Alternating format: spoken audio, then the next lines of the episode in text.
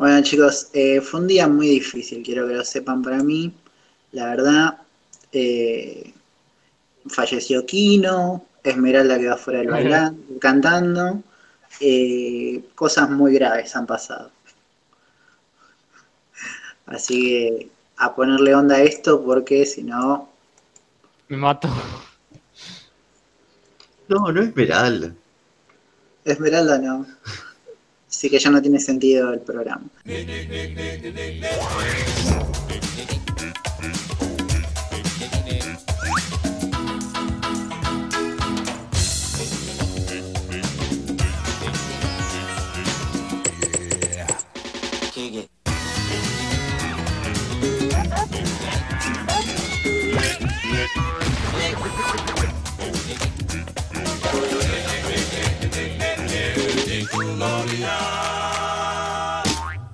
Arrancamos con el episodio de Podría ser peor, número 22, el especial de Nickelodeon. Yo soy Gabo y tengo como invitados a unos personajes eh, que son amigos de la casa. No sé cuál de los dos es el líder, pero bueno, lo descubriremos a lo largo del episodio. Pero estoy con Frank y Tiago del Arnoldo. ¿Cómo están? Hola, ¿cómo andas, Gabo? Muchas gracias por invitarnos. Somos un equipo, antes que nada. Es un placer, yo soy el jefe. Claramente Frank es el jefe. Acaba de quedar muy sumiso, No, no, Tiago. Así nunca vas a liderar nada hoy. A ver, No, la equipo. la porfiaría, y diría que no, pero después me retan si lo hago, así que mejor me callo. Te atajaste No, muy no, rápido. somos- Bueno, las parejas son así. Violencia en el Arnoldo. Eh, bueno, vamos a hablar de Nickelodeon. Eh, claramente ustedes vienen en calidad de especialistas en esta dinámica que tengo con los invitados de llamo a mi amigo experto en cosas, medio del precio de la historia. Y bueno, si tienen un podcast del Arnoldo, tienen una sección en el mismo podcast donde hablan de Nicktoons. ¿Qué voy a hacer yo? Voy a hacer los que hablen de Nicktoons, obviamente. Hagan lo suyo, muchachos. A lo que te truje. a lo que se truje, hagan su gracia. No sé, o sea, quién armó listas, quién tiene algo para leer. O sea, primero arranquemos con los Nicktoons, obviamente, y después eh, yo traeré una lista de series live action. No voy a nombrar todas porque son un montón, y la mitad no las vi, sino que voy a nombrar las más icónicas y que la mayoría de la gente conoce. Y después tengo una lista de películas. eh, tanto de cine como de televisión eh, que produjo Nickelodeon. Hicimos una lista media cronológica, porque hay una etapa dorada de los Nicktoons eh, que comienza en el 91, básicamente cuando empiezan los Nicktoons, porque eh, si vamos un poco en la historia de Nickelodeon, así breve, empezó como un canal donde pasaban programación para niños, pero eran todas marionetas o, programas así de entretenimiento. Eh, estaba Nick at Night también, donde pasaban series retro ya. En los 80 empezó Nick at Night, aunque a nosotros nos llegó un poco tarde. Y recién en los 90 empezaron a incursionar en, la, en esto de la animación. Vieron que era lo que, lo que iba, ¿no? Así que bueno, los primeros Nicktoons de la historia de Nick son tres y se estrenaron en la misma noche, digamos. Y con eso tiraron un par de años y fueron a medida paulatinamente estrenando, este, viendo el éxito que tenían los anteriores. Y esos tres son eh, Doug, eh, Ren y Stimpy y nada más y nada menos que Rugrats. Eh, que ya sabemos por cuál tuvo más eh, éxito que los demás. Pero bueno, eh, vamos a empezar por Doug, si quieren. Dale, dale, eh, la definición de Friendzone de los 90. Sí, a ver, Doug era un precedente a Arnold, siempre nosotros lo tenemos como precedente a Arnold ahí en Nickelodeon, esto de la vida de un estudiante, de un chico en la escuela y su grupo de amigos, pero la diferencia que tenía con la serie que nosotros analizamos en nuestro podcast es que estaba más enfocada solamente en él y en los mambos en su cabeza, ¿no? Eh, bueno, con respecto a Doug, eh, yo era muy fanático de Doug, hoy por hoy me da un poco de paja ver algo de Doug, pero en su momento de chico era como que te, te, te apuntaba mucho a esto de, de identificarte. Eh, eh, que vive en una nube de pedos, eh, los amigos, el bully, Nunca vi la temporada 2, que, que es cuando lo vendieron a Disney, más o menos. Creo que nadie lo vio. Nadie. No. No, nadie lo vio. Eh, es más o menos como dice Frank, esta primera etapa de Doug, porque si lo vemos ahora de adultos, 80% de los capítulos de Doug trata eh, de él manejando sobre una situación eh, que le llevó una mala nota. Todo el capítulo trata de, de lo que va a pasar cuando los padres vean la nota, eh, que va a tener una cita con Patty. Todo el capítulo trata de, de en su cabeza de lo que va a pasar en la cita con Patty. 80% de los capítulos son esos. Me acuerdo uno que me, me identifica mucho, es un capítulo donde se gana un videojuego en un sorteo y está viciando todo un sábado y tienen que entregar un trabajo el lunes y no llega, o sea, termina el juego, flashea que no llega y va al colegio a escondidas, va a faltar, de, se manijea mal y se cruza el amigo y le dice, boludo, es domingo. Era la ni entiendo. Sí, que dije, claro, sí, bueno, totalmente. Te puede pasar. Eh, El chabón había caído en el Paco un poco más cuando con el videojuego. Eh, sí, en, en Duke eh, tenemos, viste, este, este estilo medio. Parece medio, medio un cómic, viste, por momentos, el, el estilo que tiene. eh, y los personajes también son, son muy caricaturescos, elásticos. eh, Los colores. y tienen nombre, los colores también, los nombres de los personajes Duke Narinas. Eh, no me acuerdo bien cómo era en inglés, pero era, era similar también, Sí, que se jugaba con los nombres. eh, sí, creo que los, los que más cambiaban eran Tito, eh, Patty Mayonnaise era Patty Mayonnaise, porque Sí, ya estaba. Por el Patty pelo Mayonnaise. Eh, Rufus creo que también tendría otro nombre. Y el perro también, obviamente, tiene otro Eh, nombre. Roger era Rufo. Y el perro no era ¿Chuletas? chuletas, clar- claramente no. No, no me acuerdo, ¿cómo? Y bueno, tuvo una película Duke, cuando la vendieron a Disney. Sí, tenían tanta confianza en esa película que el título oficial es Duke the First Movie, la primera película, como diciendo, de acá hacemos otra 70, no salió de la primera. Igual es como, es como una maldición eso de la primera película, es como que varias películas que le ponen ese título, ese subtítulo, eh, quedan ahí, tipo, nunca la pegan. Salvo la de Eh. Pokémon, esa sí la pusieron la primera película y que hasta el día de hoy sigue. Chuleta se llamaba Pork Chop. Iba, bueno, Menos mal que se lo cambiaron. nombre. iba más o menos por ahí. Y bueno, y lo que también puedo resaltar de Duke es la música, que es buenísima. Eh, hace poco encontré el soundtrack de eh, y está muy buena la música. Recordé, recordé casi todas las canciones, eh, increíble. Era como medio hecha con mucho con la boca, sonidos con la boca, ¿no? Esa- ese estilo de música. Sí, no, no sé cómo se llama ese estilo, pero bueno, hacen como que hacen ruidos con la lengua, con los cachetes, con una cuchara, eh, con la pierna, ¿viste? Como, ¿quién era el que hacía eso? Eh, música con una cuchara. No me acuerdo, dentro del mismo Duke tenían una banda y Duke tocaba, tocaba una batería que estaba hecha con basureros, Dale al basurero con ritmo callejero. el ritmo callejero. Tremazo. Sí, yo también me acuerdo No, el capítulo que hacen la banda y, y Duke empieza como a meter baterías, como tres bajos, y dice, piensa Sí. en grande, piensa en grande, el chabón se va y se pide un traje grande y termina siendo un desastre. Terminan toc- tocando en un cumpleaños para nenes de 5 años. Sí, y lo terminan echando a él. Es lo peor de todo. Sí, Sí, sí, sí. se ve tan grande su propia banda que lo terminan echando. Pasamos No, y los temazos que tienen los. Para, lo último que quiero decir es los temazos que tienen los. Este, la banda esta, ¿cómo era que se llama la banda que le gustaba a ellos? Los idos. Los idos. Los idos. Temazo tenían. Eh, el más conocido no me acuerdo cómo se llamaba, pero. La Papa Universal. Eh, Papá Universal. Que en inglés eran los. eh, no me acuerdo cómo se dice petabeles en inglés. Era la palabra petabel y killers. Así era el nombre de la banda. Claro, tenían un... Los blitos. Ah, no, eso. en, No, es otro canal. en Duke había un fetiche importante con los betabeles. Bueno. Pero bueno, no nos quedemos en, en Duke, solo quiero decir que el amigo de Duke es un proto Gerald, porque claramente es el negro de la serie, pero lo hicieron azul. Yo lo veía verde. Capaz que estoy medio daltónico. Había un. Era, era turquesa. Era turquesa para mí. Eh, continuó con Rugrats, Aventuras Españolas, también estrenada en el 91. Eh, acá participó el, el que nosotros queremos mucho, que es el creador de Arnold. Eh, escribió un par de capítulos. Craig. Y acá ya se ve un poquito el estilo, que, por el cual se suele diferenciar el Nickelodeon del resto de canales, que es plantear estos conceptos muy originales.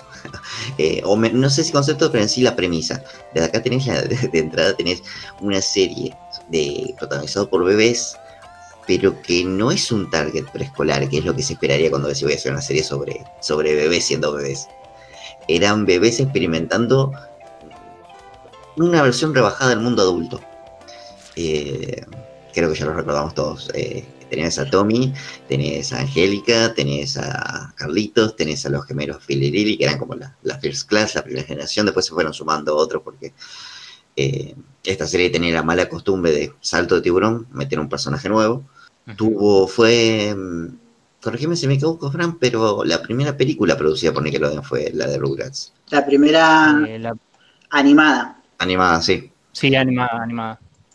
Eh, algo que justamente también diferencia a Nickelodeon de, Cartoon Network es que ellos incursionaron muchas veces en el cine e hicieron muchas películas, no solo animadas, sino también live action, eh, porque bueno, también tenían a Viacom, que es una empresa mucho más grande atrás, eh, mientras que Cartoon Network tuvo dos capítulos, dos películas estrenadas para cine. ¿Qué capítulos se acuerdan, por ejemplo, ustedes de Rugrats?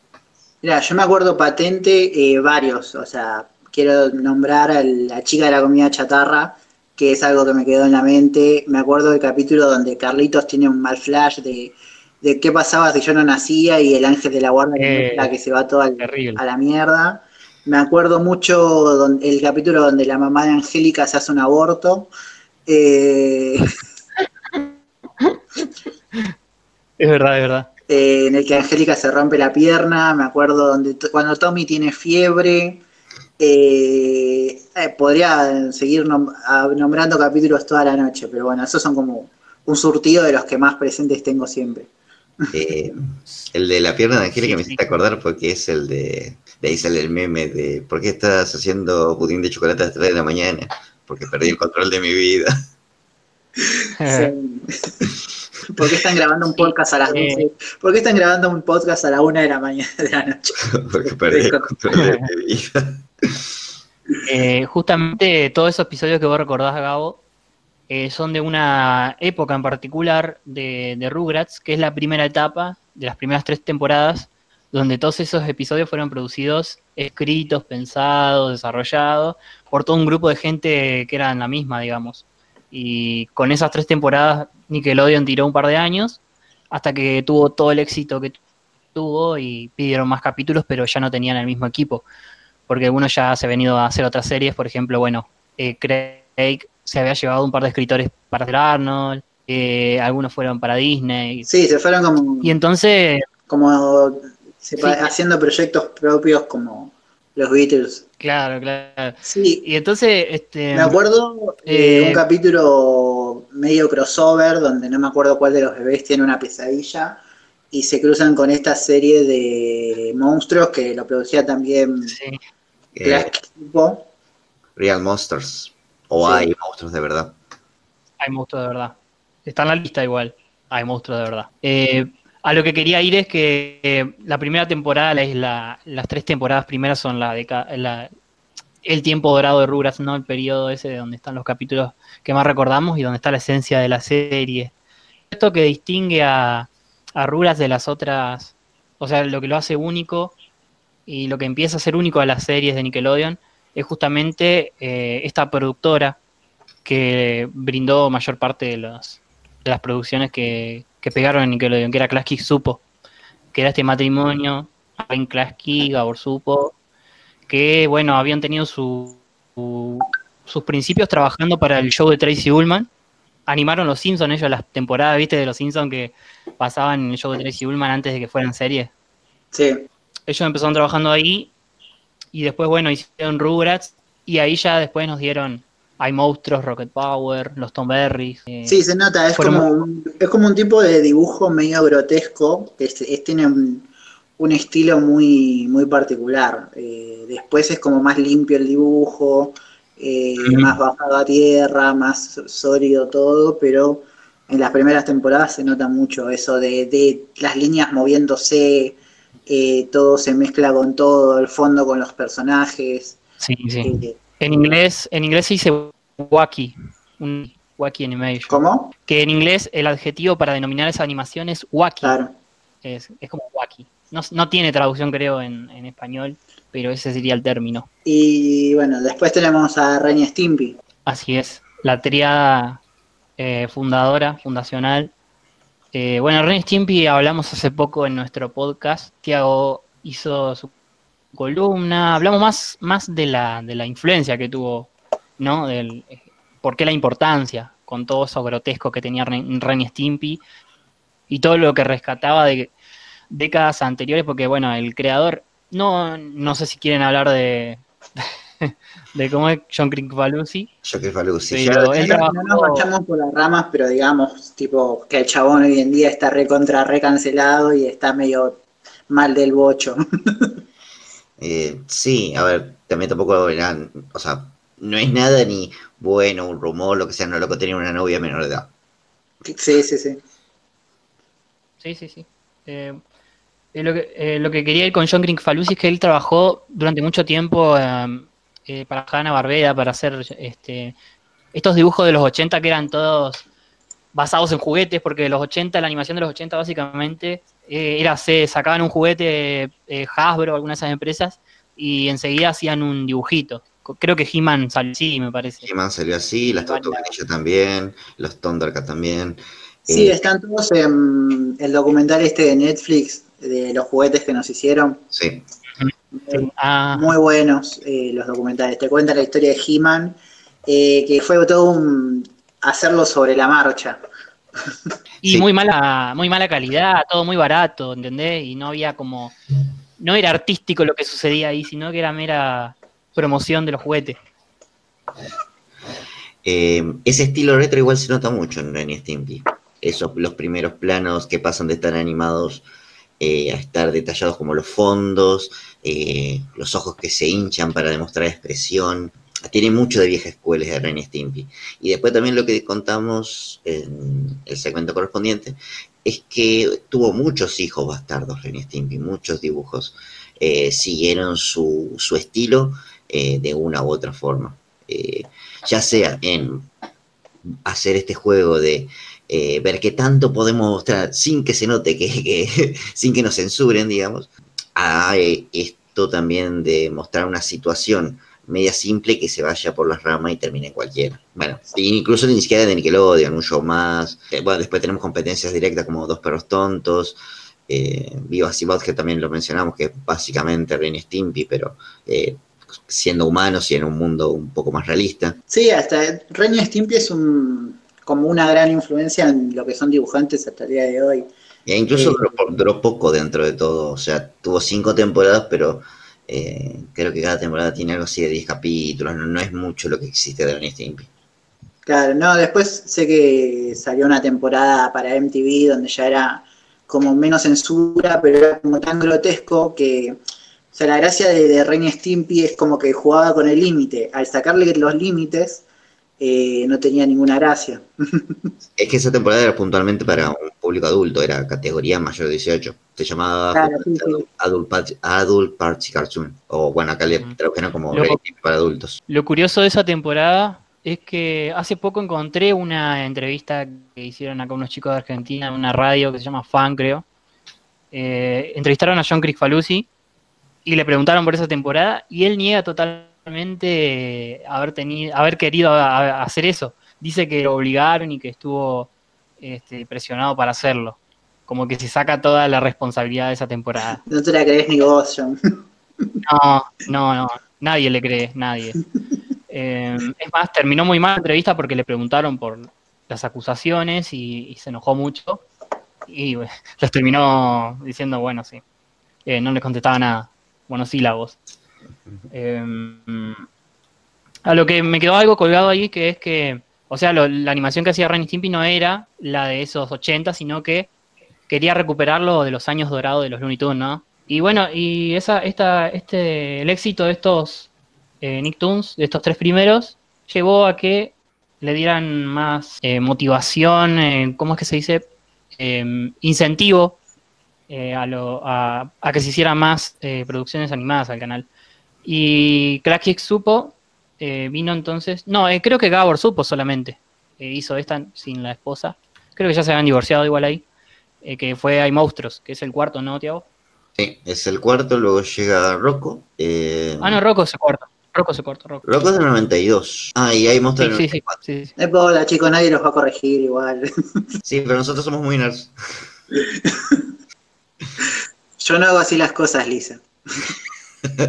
Aquí no hacemos eso. Aquí no hacemos- Me ha pasado con otros invitados de, bueno, pasame la- el, el cronograma. cronograma. Sí, Oh, aquí no hacemos Bueno, a ver. eh, Pasemos a Rocco, ya, ya fue. Dale, dale, pasemos a Rocco. Eh, Rocco hoy en día tiene una fama de ser justamente ese dibujo que tiene, que tenía eh, chistes de doble sentido, que de pibe no nos damos cuenta y ahora de grandes eh, los opinamos con otros ojos. Más o menos que eso fue lo, que quedó eh, de Rocco actualmente. Eh, muchos olvidan, si bien esto es cierto, que la trama, pues si bien no tenía una trama, pero más o menos el argumento del que iba cada capítulo, era la vida de un joven adulto. Eh, recordemos que el primer capítulo de Rocco eh, trataba de uno de sus primeros días viviendo solo. O sea, y, él intentaba sacar la basura. A lo largo del capítulo dice, cuando, cuando mamá no, no tenía que hacer todo esto, eh, no tenía la casa sucia porque, bueno, eh, como vivía él por primera solo, tenía que acostumbrarse a limpiar. eh, y cuando intenta sacar la basura está asediado por el, por el perro del vecino. No sé si se acuerdan de ese capítulo. Él intentando sacar la basura y que el perro no le dejaba salir de la casa. Yo la verdad que Rocco mucho no veía eh, tanto como las otras series. Habré visto un par de capítulos sueltos, me vi el especial eh, de Netflix que sacaron hace poco, pero no lo Ah. tengo tanto. Es buenísimo ese especial. Eh, Bueno, otros ejemplos de esto podría ser, no sé, hay capítulos donde a Jeffers, se la mejor amigo, la, la res de él, eh, los padres se hinchan los huevos, lo echan de casa, intenta vivir solo y, y nada, después no puede y vuelve a vivir con los, con los, con los padres. Eh, Phil, al principio de la serie, es básicamente un psicópata de lo solitario que es, pero después termina conociendo a una mujer, se termina casando, había un chiste de doble sentido ahí. Ah. que era Es, me- es medio, corríjanme si me equivoco, pero es medio me- no, medio George Constanza, Mm, No estoy, no estoy entendiendo la referencia. Filmus. El Filmus de la tortuga, ¿no? Spielberg, sí. No es como en ese sentido de que era medio psicópata, solitario y qué sé yo. Sí, sí, sí, sí. Podría ser eh, el, el del meme de me, me caes bien, Bart. No vengas a la escuela mañana. Sí, bueno, es medio George Constanza de, de Seinfeld. Es uno de los pocos que ha tenido esta oportunidad de volver. eh, de los tres que podemos contar que tuvo la oportunidad de volver. Eh, Arnold en 2017 y, bueno, Rocco y Sim el año pasado eh, con una película. Y eternas charlas de un regreso. Pero hasta ahora no se sabe nada.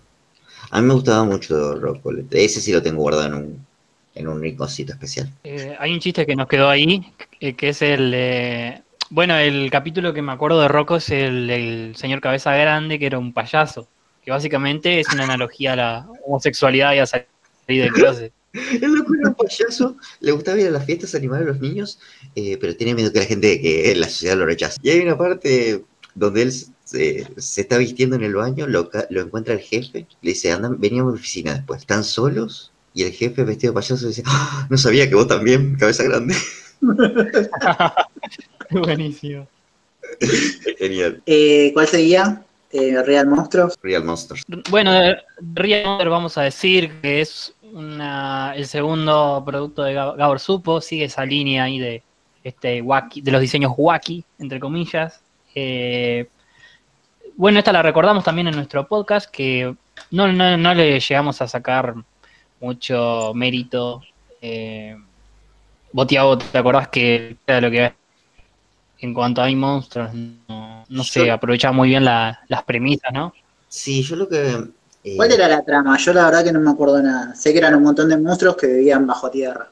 La trama cuando te la cuente... te Monster Inc. Muy, eso es lo que iba a decir. Te va a sonar Monster Inc. En realidad Monster University eh, es básicamente eso, pero con bastante menos inspiración. La trama, bueno, era justamente un grupo de monstruos que vivían en el basurero, aparentemente al costado de la humanidad, e iban a una escuela donde aprendían a asustar. ¿Para qué? Anda a saber. Eh, ¿Por qué se escondían de los humanos? ¿Quién sabe? Eh, ¿Por qué asustaban? Tiene una, tiene una explicación. Eh, ¿Cuál era? La verdad que no me acuerdo, pero la, la, la dan en un capítulo. No sé, pero seguramente la tenía. Eh, Sí, sí, sí. no, se- había momentos que pisaban sus propias reglas. Yo me acuerdo que en un momento eh, lo que decían era como que los eh, monstruos no podían sobrevivir en la, la atmósfera. Creo que se llenaban, tenían que llevarse bolsas con aire sucio o algo por el estilo para poder respirar en donde respiran los humanos. Eh, el tema es que eso aparece en un capítulo y después nunca más. Sí, en la trama de Monster Inc. Que los También, humanos son tóxicos y. Sí, pero te digo, es como que no, no parece una constante en el show porque después se lo olvida totalmente. Y capaz que era una idea muy rebuscada y dijeron, no, ¿sabes qué? Deja, no, nos hacemos los boludos. Me da esa impresión. Bueno, ¿qué más? Los niños son todos. Eh, después llega eh, Kablam y Arnold al mismo tiempo, ¿no? Eh, los castores también. No, los castores vinieron después. No, no, primero. No, no, en, no, en 1996 llegan casi a, a la par Kablam y hay Arnold, nuestro, nuestra caricatura favorita, por si quedaban dudas. Eh, Sí, no no sé si vamos queremos a que hablemos de Arnold. Chicos, no, no vamos a irnos a- por las ramas hablando de Arnold porque lo hacen cada semana, tipo. No sé, no sé de qué estás hablando. Un poco de decoro, pido. Hablemos de Kablam, de, de- de- gran, gran programa Kablam.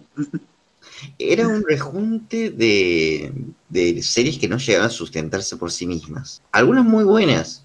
Incluso había especiales que tenían, eh, digamos, a una sola caricatura durando todo el programa de Cabram. Eh, la más patente que recuerdo son eh, Prometheus y Bob, que era el, de- el del Sí. alien que le enseñaba, eh, que educaba al cavernícola, eh, y a, la, a esta protoliga de los eh, amigos justicieros, no me acuerdo cómo se llamaba, La Liga de la eran, uno- eran muñecos. Sí, sí, sí, la, eh, la Liga de la Acción. Que La sabe- la saben Acción. que esa serie eh, se convirtió en Nicktoon, o sea, tuvo su propia, fue un spin-off, tuvo su Ah, spin-off ¿sí? y duró dos meses. Sí, duró dos meses. Y pasa que es, es insostenible si lo haces muy, muy largo. Eran chistes así de, de cinco minutos. Me mataba Sí, el, que, verdad que no sé cómo- el que tenía el poder de derretirse. Mel Martin. Mel- ah, Y después estaba, no me acuerdo La- el nombre, la el chica. Thunder Girl, la chica era Thunder Girl, que tenía su propio tema cuando volaba. Después estaba Sí. Sticky Diver, que era el buzo, que se iba por inodoro siempre. Eh, no me acuerdo el nombre del fortachón desnudo. No, me- no- Estaba nudo. no me acuerdo, pero hay, hay un capítulo donde lo visten y como que empieza a perder los poderes. El chabón se siente muy mal. ¿Qué poder que tenía? Tenía nada. Tenía super fuerza, super fuerte y estaba desnudo.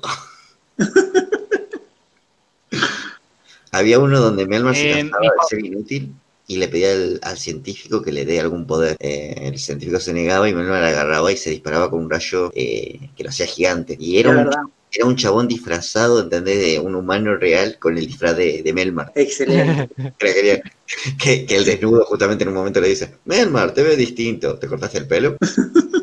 Mi, mi favorito de Kablam era mm, eh, Los Excéntricos, que era tenía la onda, viste, de Jeep en la gran ciudad, Y esa onda beatnik, así, eh, medio abstractos y, y los diseños muy minimalistas. que recuerdo que los enemigos de ellos, que eran los populares, iban siempre en manada. Sí, como los, los de los chicos del barrio, los de la otra cuadra, Exactamente. así. Es más, creo que los chicos del barrio le hacen una eh, parodia barra homenaje en un capítulo. sí, sí, es verdad, es verdad. En, En este capítulo que son, eh, cuando cuentan la- sí, cuando cuentan las historias, digamos, cada uno de su perspectiva. sí, de cuándo van a buscar una pizza. Sí. Que número uno, cuando la cuenta se ve en 3D.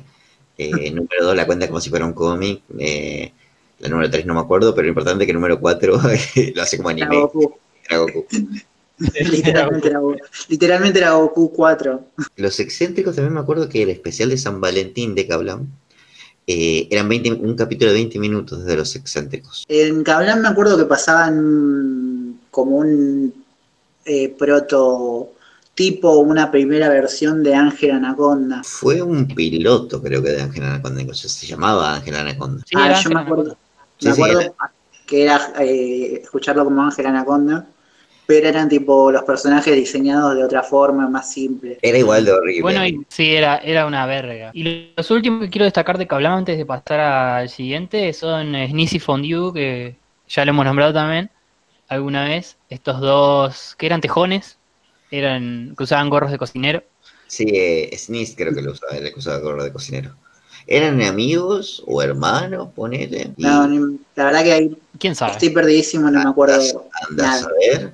Tampoco, bueno, pues, eh, eran tejones, ponele que eran tejones. Vivían juntos, uno era un niño y el otro era más grande. Uno era tranquilo y el otro era ruidoso. eh. Suena aburrido, como lo digo, tenía su gracia, pero hoy en día es tan confuso ese recuerdo. Bueno, y la última de Cablan que quiero nombrar es eh, La vida con Lupi, que era medio como de mm, stop motion, de plastilina, pero tenía cartón también, Es era como de cartón. ay, ay, que me desbloqueaste un recuerdo, boludo. Eh, sí, lo re- no, me, no, me, no me copaba mucho, pero me, me acuerdo ahora y digo, qué zarpada eh, el método de animación, porque eran como papelitos recortados en movimiento, cartones. Era Marionetas también metían ahí. Marioneta, un, laburo, un laburo tremendo. Eh, ¿con Este, y bueno, eh, el que sigue en la línea cronológica son, eh, bueno, Arnold, y después al otro año, en el 97, se estrena Los Castores Cascarabias. Bueno, esto, esto, esto me encantaban a mí. ¿Cuál es? Los castores cascarabias. Sí, sí, sí, sí. Acá también ya arrancaba otro estilo, si bien, bueno, eran la pareja dispareja, uno tranquilo y el otro molesto. Había mucho eh, referencia a la cultura pop, muchísimo. Había, había un capítulo que básicamente iban al Bustock. En realidad el Bustock iba a ellos. eh, Sí, había mucho sí. capítulo con referencia a hippie. Es más, eh, Norbert eh, estaba muy enganchado con otra castora que era una hippie. Bueno, justamente la Flor del Bosque, que era la, esa castora. eh, la- Literalmente, claramente se llamaba Flor del Bosque, no podía. Linda Infinita se podía llamar tranquilamente. ave del mar. Li- Linda, libre y loca, algo así, ¿no? Verbita en la vereda. Nombre único, apellido detergente. Nos estamos yendo, muchachos, nos estamos yendo. No, chicos, chicos. Flor del bosque. Ay, qué hijo de puta.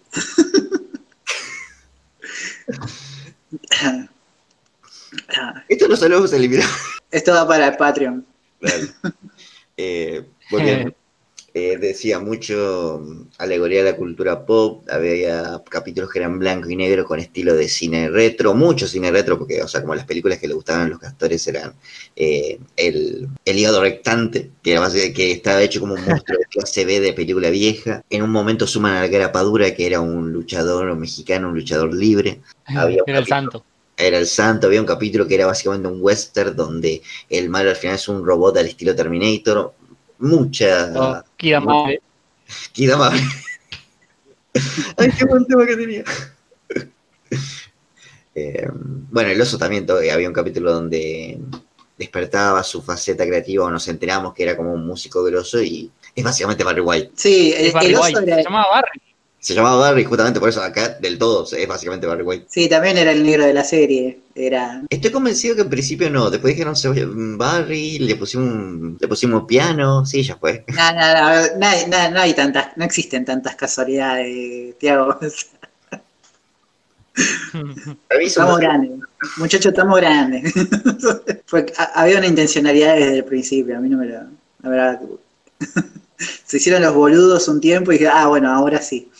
No sé qué tanto hayan cambiado en el doblaje, porque eso también le da un encanto muy personal. Eh, Daggett confundiendo las palabras y que ya se queden. Por ejemplo, los científicos eran cientificoides, no eran los científicos. Me, gustaba mucho de los científicos que en distintos capítulos tenían como batas de distintos colores que, que, que especificaban como a qué se dedicaban. Aparecen en un capítulo con unos sacos verdes y creo que eran como vendedores de algo. Y después cuando aparecen con batas blancas son científicos. Es que justamente mm, ese era su único argumento para decir que eran científicos. Decir, somos científicos. Mira, tenemos bota blanca.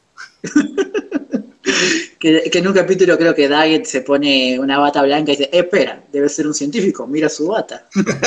Sí, es verdad, es verdad. Esto de los científicos, escuchar este tema de los científicos, viste que siempre eran funcionales con la trama, digamos, o sea, eh, tomaban distintos roles según el capítulo, enemigos, eh, aliados, eh, y cumplían el mismo papel el, el- el conejo verde en Cactoc, que es la, Rancio. la siguiente serie que rancio. Rancio se llama Rancio. Lo último, ¿Te lo acordás último que, ese lo último conejo que era- quiero decir de, de los castores es que recuerdo mucho eh, un, capi- un capítulo doble que es en la primera parte juegan a, a no dormirse y se terminan quedando despiertos por años, Oh, se despiertan en el futuro. sí. Y en la segunda parte vuelven en el tiempo y tienen que dormirse y no pueden porque ya están como muy, muy despiertos. O sea, estuvieron despiertos tanto tiempo que les cuesta dormirse y se terminan durmiendo y se despiertan en el futuro otra vez. Eh, me siento muy identificado, sobre todo en la cuarentena. Sí, era muy bueno. Y todo lo que es el, Surreal. todo lo que es la saga del castor musculoso es brillante. Castor Musculoso tiene un capítulo por temporada y tienen como nombre de películas. O sea, el Castor Musculoso 1, Castor Musculoso 2, Castor Musculoso 3. Algo que también vio Sponge con Tritón y el Chico per se. Sí, sí. Bueno, pero esos ya son como. ya son totalmente Adam West y el que no me acuerdo, el Robin, que no me acuerdo. Woodward. Woodward. Quiero que pensemos cuál es la diferencia entre los castores y Cat Dog. Eh, bueno, Cat Dog lo que tenía era que ellos eran mucho más víctimas eh, de la sociedad, básicamente. Les vivían haciendo bullying. Eh, los, los otros les vivían haciendo bullying o discriminándolos por tal o cual cosa. Y el hecho de que ellos sean deformes o Sí. meses da más a pensar. Se vuelve un toque más turbio. Puede ser, sí, sí. Esa es Sí. una, una diferencia bastante notoria. sí. Eh, como que personifican a los, a los freaks. Por una, eh, de algún modo. Sí, sí, en una ciudad llena de freaks, porque eran todos freaks. Eh, justo a ellos se los señalaba por, por estar pegados. Eh, Vamos a hablar del conejo, el hijo de puta del conejo, boludo. Rancio, igual Rancio era casi que siempre un enemigo. A veces no, había veces que no. Eh, Tito también, Tito a veces era enemigo. La- Ah, el, Tito era un sorete, boludo. el ratón que vivía con ellos. Era un sorete. Sí, sí. Eh, me acuerdo mucho del capítulo de Noche de Brujas, donde aparece una Ah, garrapata sí. vampiro y se convierten todos en vampiros. Sí, terrible especiales. Eh, muy, muy bueno. Eh, me acuerdo mucho que tardé como tres veces en verlo completo porque siempre la última parte eh, algo me pasaba y no terminaba de ver nunca el capítulo. Justo cortaba cuando Gato los lleva a todos, que tiene un ajo gigante, para aplastarlo y bañarlos a todo en jugo de ajo. Y la película, cuando van a buscar a Ah, los sí. padres. Película barra especial, capítulo doble, eh, etcétera, ¿no? Sí, era un capítulo doble de la última temporada. Y no fue final porque después hubo más capítulos donde, un par nomás, donde estaban los padres como personajes ya de la serie. Sí, yo me acuerdo. Había un capítulo donde invitaban a los padres a la casa y Gato tenía celos, como que los padres trataban mejor a perro o algo así. Es que en general todo el mundo prefiere a perro que a gato. En cambio, en los castores creo que Daggett era como un poco más simpático.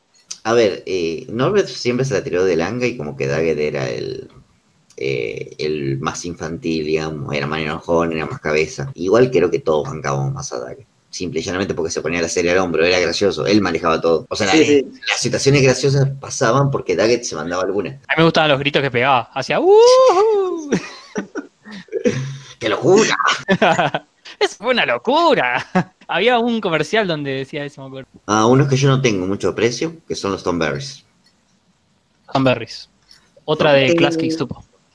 No sé, a mí los Tom Berries no, no, no era mi, mi serie favorita, pero lo, lo veía. Eh, las veces que lo vi me gustaba.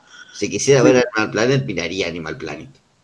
Eh, pero acá tenés que comprar la fantasía de que Elisa habla con los animales. No era la serie favorita de nadie, los Tom Berries, primero y principal. No, pero, Pero- tampoco, tampoco era que No la era más odiada. No. Claro, no era la, la peor. De hecho, su película me gusta mucho. Sí, en la película que están con los Rugras también salen bastante bien parados. Eh, eso ya discrepo un poco, no, es media play, Eh. pero Sí, esa, esa no la tengo tan buen recuerdo. Yo la vi hace relativamente poco y la recuerdo más o menos bien. Pasa que esa película en la película esa hacen mucho esto de eh, a meter chistes que hacen guiño a eh, episodios viejos de la serie. No es que innovan mucho, es como un te acordás de este capítulo todo el tiempo. yo lo que me acuerdo que hacían mucho hincapié, por lo menos en los trailers, en Firulais, justamente por, eh, por, eh, por escucharlo hablar por primera vez. Lo cual Claro. me, me parecía, ponele, sí, que sea algo entendible. Ahora yo no entendía cómo unís estas dos franquicias, siendo que los bebés eh, no van a interactuar con Elisa eh, los únicos que interactúan entre sí son los padres, porque a Elisa vos la mandás con los animales, eh, a los bebés los vas a mandar en alguna aventura solos también, eh, y los únicos que van a interactuar son los padres. Me, me, sí me pareció muy colgado en cuanto a rol ese crossover. más o menos está bien resuelto, porque mandan, confunden a Carlitos con el otro pibe, con Donnie creo que se llamaba, que era salvaje, lo cambian y en un momento se pega a la cabeza Nigel Tom Berry, creo que se llamaba el padre, y vuelve como a, su etapa de bebé, como le pasó a Hugo en un momento, en ese capítulo que pelea con el pato. Capítulas. Y nada, bueno, el clímax de la película es que quedan encerrados en un submarino y se están quedando sin aire. Y bueno, ahí tenés que ver qué hace el chabón cuando recupera la memoria, qué hace como para salir de ese apuro. Tiene cinco bebés y está encerrado en un submarino sin aire, tipo. Y es como, bueno, qué manera de despertarse, ¿no? La verdad. Eh, igual sigue respetando esto de situaciones locas, que es lo que, que vemos a lo largo de todo Nickelodeon si vos te acordás en las películas de, los Rugrats, en las otras anteriores dos, por ejemplo, tenías en un momento se ponían a pelear con robots gigantes. Sí, en la segunda hay una pelea de mechas en París, tipo. Eh, esa es eh, el mismo nivel de delirio. La primera me parece un poco más bajada a tierra. Eh, igual ya vamos a hablar bien de la película, pero. Igual te con el corazón hermoso esa, primera película. Sí, la primera película es como. ¿Qué te pensaste? ¿Que, ¿Que, la ibas a pasar bien? No, pibe, la vida es esto. A pesar, además, también la rompe con el estatus de la serie porque, bueno, eh, las aventuras de Ruga siempre son simples, bueno, se pierden en el cine. Acá se pierden en un lugar realmente peligroso por primera vez. Sí, eh, sí tiene... El final es, es re fuerte también, el de la película. Ahí con el lobo a punto de morfárselos y y con el salto de Firulais, para mí es un momento que te define, decís, eh, acabo de convertirme en un adulto, claramente, después de ver esto. Vamos a volver un poco eh, a las películas y los live action, eh, porque en el 99 aparece lo que va a ser la serie icono, la serie, el rostro hasta el día de hoy de Nickelodeon, que es nada más menos que eh, SpongeBob SquarePants, o mejor conocido como Bob Esponja. Qué ganas de complicarte la vida, ¿eh? había que nombrarlo Bob Esponja. y había que nombrarlo como se merece. Sí, sí, sí. ¿Qué podemos decir Bob Esponja? A ver, es quizás lo mejor que nos pasó después de es, lo más grande que, nos ha pasado y también es, es, el, es el Simpson de Nickelodeon, más o menos. Sí, eh, eh, fue lo más grande, tuvo que terminar y bueno, a diferencia de los Simpsons están teniendo como una segunda época de, levante, tipo volvieron varios del equipo original y, y, con las últimas películas que sacaron un poco mejoraron lo que era Bob Esponja. Y se acercaron más al producto original cuando se creó. Pero bueno, tuvieron una cosa de 5 o 6 años ahí en el medio que que es un desastre. Eh, se, me, viene a la mente el chiste de los Simpsons ese de, de cuando Mero se hace, eh, se hace misionero, como termina eh, con un productor de Fox diciéndole a Bart, ha salvado a mi, ha, sanado, ha salvado a mi canal. Y Bart dice, no sería la primera vez. Bueno, más o menos lo mismo pasa como de Esponja. Ha salvado a Nickelodeon, sí, no sería la primera vez. a ver, yo creo que recordemos que Bob Esponja es la serie que más dura hasta o sea, Rugrats fue la que más duró. Era también la, cara de Nickelodeon, Rugrats, en un momento. Hasta que apareció Bob Esponja. Eh, Bob Esponja explotó aún más que Rugrats, porque Rugrats estaba en todos lados, me acuerdo, pero Bob Esponja, eh, en cuanto a hasta merchandising, la verdad que de todo hay. Hasta walkie-talkies, eh, zapatillas, lo que te imagines de Bob Esponja. Sí, también después de Los Simpsons es la serie más memeada, es el dibujito más memeado. Sí, eso ni hablar. Incluso eh, acá en Argentina somos muy meme de los Simpsons, pero en otros países no. En otros países el cabecera Bob Esponja. En México, sí, sí, en México sobre todo. En México aman a Bob Esponja. Pero sí, creo que el Bob Esponja fue grande y creo que su primera etapa de grandeza termina con la película también. Con la película, con la película, exactamente. Porque ahí eh, le pasa igual que a Rugrats, que todo un equipo llega a la película, hacen la película y después se van todos un poco la cosa y arruinan. La película estaba pensando Eh. para ser el final de, de Bob Esponja. Sí. Y después, bueno. Pero es que tuvo tanto éxito. ¿cómo- Sí, o sea, a ver, no- ¿cómo no, no tentarte a hacer más? o sea, la plata sigue llegando. La plata, la plata, lo único Ponete que los pies es de la Nickelodeon. plata. Sí, ponete en los pies de Nickelodeon. Tenés la gallina en los huevos de oro ahí. eh, eh, en pleno auge con una película exitosa y vas a querer hacer más. Es así. Sí, Es cruel, sí, pero es así. Lo hicieron, ¿qué se puede hacer? Nada. Podrías hacer otra serie, una tercera serie grande, pero bueno, ya está. Eh, bueno, de hecho, la tercera serie grande habría sido Los Padrinos Mágicos, pero bueno, nos estamos adelantando mucho. No tanto tampoco, pero Sí. pero sí, esta es la No tercera serie tanto, más pero bueno, sí. Eh, creo que tenés que nombrar a Rocket Power, Botiago. Sí, primero viene Rocket Power, una serie que yo en lo personal no tengo demasiado arriba, eh, pero incluso en nuestro podcast también veo que la gente sí la tiene bastante arriba. Eh, ¿Cómo no vas a, qué- cómo no vas a tener eh, arriba Rocket Power? Por favor. Tiago. Tiago, por favor, a, a mí no, tío, es lo más grande que hay Rocket Power. boludo. Primero que nada tienen una de las mejores canciones. Tipo, eh, el, el- la voz esa de Iorio que te dice, ¡Eh, patinetas! ¡Convicción! Eh, eh, ya te la sube. Rocket Power era eh, un saque de merca en la programación. Tipo, veías Rocket Power y estabas ahí al para. Para mí tenía capitulazos. eh, y tenía buenos. La clave de Rocket Power es que tenía buenos personajes. Para mí. Y en- hay, hay un capítulo donde aparece Tony Hawk, boludo. Ya está, listo. La mejor serie de la década. El halcón le dicen, creo, ¿no? Señor Halcón le dicen, claro, en el doblaje. Ya está, ¿qué más querés, boludo? Yo, yo te banco a muerte a Tito y a Raimundo. Son el mejor dúo de la vida esos. Eso sí, Claramente, tipo, estaban, estaban re, estaban re pegados todo el día, boludo, y te vendían hamburguesas, sí, ya está. Mira, lleno de anécdotas. Me encanta Raimundo, es como fue lo más cool de la vida. E- e- ese chiste de nosotros lo queremos por siempre, forever, forever. Y Tito que siempre te, te metía un chamullo de los antiguos hawaianos. Un grande Tito. Boludo, sí, sí, sí. Eh, quería decir algo sobre la intro, que le pasa algo similar con lo que pasó con la intro de Dragon Ball en gallego. Eh, ¿Escuchaste la intro de Dragon Ball en gallego? Eh, ¿Dragon Ball o Dragon Ball Z? Dragon Ball, Sí, sí, sí. la de vamos, vamos a hacer esfera del dragón, bueno, pero en gallego es cualquier cosa. sí. Eh, bueno, le pasa algo similar intro, la bola dragón, algo así. Es que encima no entra ni en la métrica de la canción, la letra que le ponen en gallego. Y a Rocket Power, eh, bueno, eh, la canción en inglés está cantada así como por unos chicos, por un joven. Y en y acá en, en latino te ponen esa voz así en patineta. Y como quedó yo la mejor. O la sea, banco, boludo. sí, excelente. Quedó mucho mejor. Me Y parece que la animación que tiene la, la animación que tiene la intro de Rocket Power es muy extraña y nada que ver con la serie. No, después no aparece Sí. nunca más. Reggie es totalmente distinta, inclusive. Sí, es que nunca no se llegó ese piloto, es parte de la intro, digamos, es parte del piloto, que hicieron rehacer todo de vuelta porque era muy ya, muy wacky, eso, ya se zarpaban wacky, el estilo ese.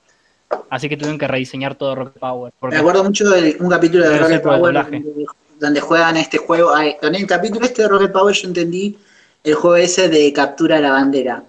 Que tipo, es un captura a la bandera, pero que juegan por todo el- toda la playa. Ay, tengo vagos recuerdos. Sí, sí, sí, sí, sí. Que Roto dice, vamos a hacer el captura de bandera más grande y que sea por toda la ciudad y se dividen en dos equipos, sí, sí, me acuerdo. Y cuando tocan a uno tienen que contar y tienen que costar mastodontes para no hacer trampa.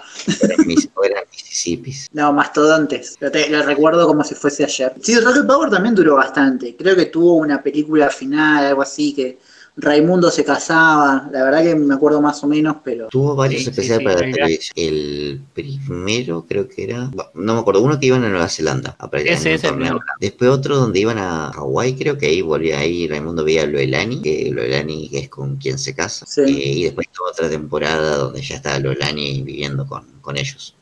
Que incluso ya está el parque este que inauguran en ese especial, eh, donde se casa con Loelani, que era gravedad cero. Gravedad Cero. Noelani era la hermana de ti. Ah, mira qué buen amigo Raimundo, amigazo. Eh, pero los antiguos, los antiguos hawaianos estaban mal. Era todo en familia. Los antiguos hawaianos. Los antiguos como- hawaianos decían que Nada, eso te- solo eso tengo para decir de, de Rocket Power. Yo la banco, mal que te pese, Tiago. No, no, está bien, está bien, todo tu derecho. Te pese, sé que te estás muerto el Bueno. brazo, ¿no? Pero eh, nada, gran serie. Genérica mano poder, pero Hay algo importante para la siguiente fase de Nick, que empieza ahora en los 2000, que es el bloque Cartoons, que fue una especie de qué historia tan maravillosa, eh, donde se juntaban pilotos de distintas partes del mundo, se agrupaban en un bloque y veía cuál tenía potencial. Y bueno, en qué historia marav- tan maravillosa en Cartoon Network sacaron Dexter, las chicas superpoderosas, Johnny Bravo. Hicieron lo mismo Nickelodeon. Y Claro. ahí salieron, bueno, salieron los padrinos mágicos, la robó de adolescente y Sonatiza, que Uh. creo que son más o menos los siguientes. Gran canción también la de Sonatiza. Sonatiza Mm, temazo. Temazo. Sí, toda la banda sonora de Sonatiza era genial.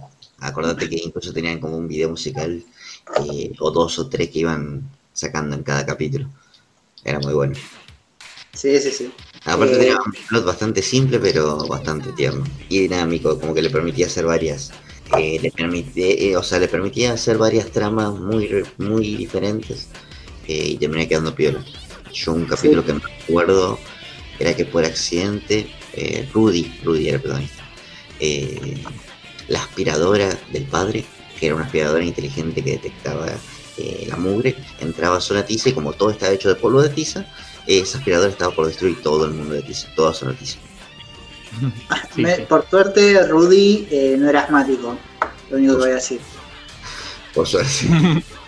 Entraba Sonatita y no salía más, tipo. Eh, la robot adolescente, Jenny. Eh, buena, muy buena serie. Me gustaba mucho que tenía como eh, mucha referencia a lo que era el anime, o lo que uno cree normalmente que es el anime. Y una animación copada. Me hacía acordar mucho a la de Danny Phantom. Sí, porque viste que vienen todos casi del mismo lado, como te digo, tenían todo ese mismo estilo de Oh Yeah. Sí, sí, sí. Eran como media líneas rectas, todo medio cuadrado, ya no era tan eh, como Klasky, su- Klasky supo que eran todas líneas este, como dije wacky, ahora era todo más minimalista, Sí, más, Mucha- más- mucho, mucho contorno grueso, mucha forma geométrica. Un, tra- un Sí, trazo sí. más limpio. Sí, también creo que era ya, en- ya creo que usaban una animación eh, Digital. digital. Sí, sí, ya estaba digital todo. Se, se notaba Creo que, mucho. creo que el piloto no, el piloto todavía está hecho con animación tradicional. Igual Sí, porque toque, piloto de los 90.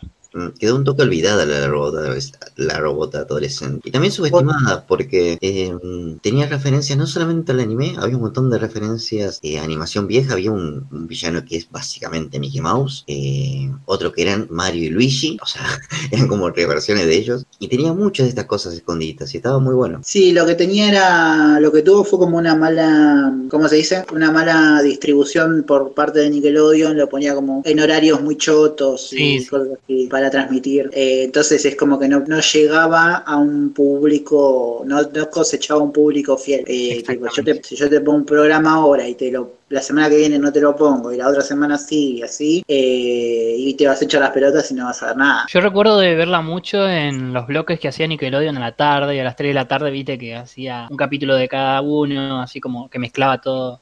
Por ejemplo, la, la casa del verano de los Nicktoons y te pasaban ahí un capítulo de cada cosa. Siempre lo veía ahí más, más que nada. No lo veía como en su propio horario. No, sí, bueno, acá en, pasa que acá en Latinoamérica también se distribuye de otra forma. Creo que llega, o sea, terminan la serie, mandan el paquete, lo doblan y le hacen el doblaje y la transmiten de una. Allá es como que sale y lo van midiendo, qué sé yo. Entonces acá es como que, bueno, te, te mandan seis capítulos juntos, te hacen un especial, te, te lo van encajando así tanto como pueden. Es otra cosa. Bueno, y para cerrar el tridente este, porque nos faltan dos muy importantes, bueno, importantes, eh, hay una que ya hablaste o en este podcast, ya le dedicaste un capítulo entero, pero primero, sí, vamos a hablar de esa primero, porque creo que vino antes, que es Invasor Sim, ¿qué podemos decir de Invasor Sim? Invasor Sim es la serie eh, punk de Nickelodeon. Es la, la que en todo ese momento iba de contracorriente. Así que Como dijo el mismo Sim, es la demencia, la demencia.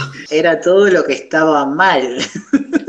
Pero era genial. Era genial, era excelente. A ver, Eh, no, no solo la trama oscura, no solo eh, todo lo que pasaba era grotesco, el ambiente era horrible, ¿entendés? Todo estaba sucio, las calles estaban sucias, el cielo era feo, los bebés eran feos, todo era horrible en esa serie. Tenía un estilo muy propio. La gente era estúpida. eh, es, era un humor estúpido y muy inteligente al mismo tiempo. Eso era el otro. Eh, la paleta de color estaba violeta con, con bordó, con rosado, verde, también era, era fatal. Toda esa combinación. Y también empezó a usar escenas 3D, Sim, que fue un precursor en eso. Sí, tenía, y, y que lo ves hoy en día y queda muy bien. Eh, el 3D en otras series ha envejecido medio mal, pero el 3D en Sim es medio como en Futurama, ¿viste? Sí, que está como el muy, mismo, ese mismo, sí, sí. está como muy sutil, entonces no, no queda tan, tan fuera de, de lugar. Eh, muy bien. Eh, nada, Sim, para mí lo mejor que, que se ha hecho. Ah, siempre decía lo mismo de todas las ver. series. El- un capítulo cada uno de Sim. Empezaba Gao. Eh, el invasor Tag. Cuando llega Tag y se arma como una batalla gigante en la ciudad y Sim tiene que ir a pedirle ayuda a Dim, es excelente. Eh, podría ser una película tranquilamente con esa trama. Sí, eh, hubo varios pensados para película durante ese tiempo, porque pero ninguna, quedó todo en nada, ¿viste? Estaba buena la historia porque iba a continuar en el espacio. Qué lástima, ¿no? Bueno, nos quitó eso Nickelodeon por rata. Los quitó una Sí. temporada entera también. Eh, ¿Vos te hago un capítulo? ¿Puedo dos? Tiralo rápido. Eh, uno, uno de los primeros donde Sim se mete en una nave microscópica dentro del cuerpo de Deep. Ese es buenísimo que le controla el, el el centro de nervio de brazos. ¿Eso existe? Silencio, lo controlo. la lucha, el videojuego, todo es buenísimo. Es buenísimo. Y otra, eh, cuando vemos que Deep finalmente vence a Sim y envejece para convertirse en un héroe. Y vence al Imperio Virgen y era toda una simulación que era una venganza de Sim por tirarle un panqueque. ¿Ves que es un humor inteligente y estúpido al mismo tiempo? Ey. Bueno, yo me quedo con el, el que roba los órganos. Ese me pareció el- uno de los más icónicos. Es Eh, súper grotesco. Sí, sí, es el más oscuro de todos, creo. Cuando está, es toda una bola llena de órganos. Y encima lo usaban como promo en las propagandas. No es humano, es horrible, gritaba la señora. Aparte, me encanta cómo razona. Mientras más órganos tenga, más humano seré. Encima los vomita, es una. Sí, la, la censura de Nickelodeon es medio como la censura de Instagram, ¿viste? Medio como que no entendés que bien, qué, qué onda, cómo, cómo te juzga. claro. Es como, pará, ¿qué me censurás? Si me dejás mostrar este lleno de órganos, robándose órganos, ¿qué, qué es lo que estás censurando? Y no sé, la palabra. En Arnold, la palabra infierno censuraban, por ejemplo. Ah, mira vos. Pero bueno, eh, y otra que nos queda ahí en el año 2000, eh, antes de empezar con los padrinos mágicos, es Ginger. De esta mucho no puedo hablar. No la vi nunca. Ya, ah, yo la vi y no me agradaba mucho, salvo por el personaje de, del hermano y el amigo, que me parecía que tenían, eran más interesantes que todo Ginger, porque tenían como un sótano donde hacían experimentos y cosas no muy fuera de la realidad, pero sí como muy asquerosas. Les copaba toda esa movida. Sí, a mí también me, me causó repudio justamente por eso. Eh, esa parte. Eh, los hermanos se me hacían medio asqueroso todo y me- tengo entendido que había como una especie, era básicamente una telenovela. Claro, algo para destacar de Ginger es que creo de todas las que hemos nombrado es la única que tiene como algo, una historia para seguir, digamos, eh, continua, o sea, semana tras semana. Si quisiera ver la novela de Cris Morena, miraría la novela de Cris Morena. Eso es lo que yo capaz, que hacía. no, capaz que no tenían allá. Ah, bueno.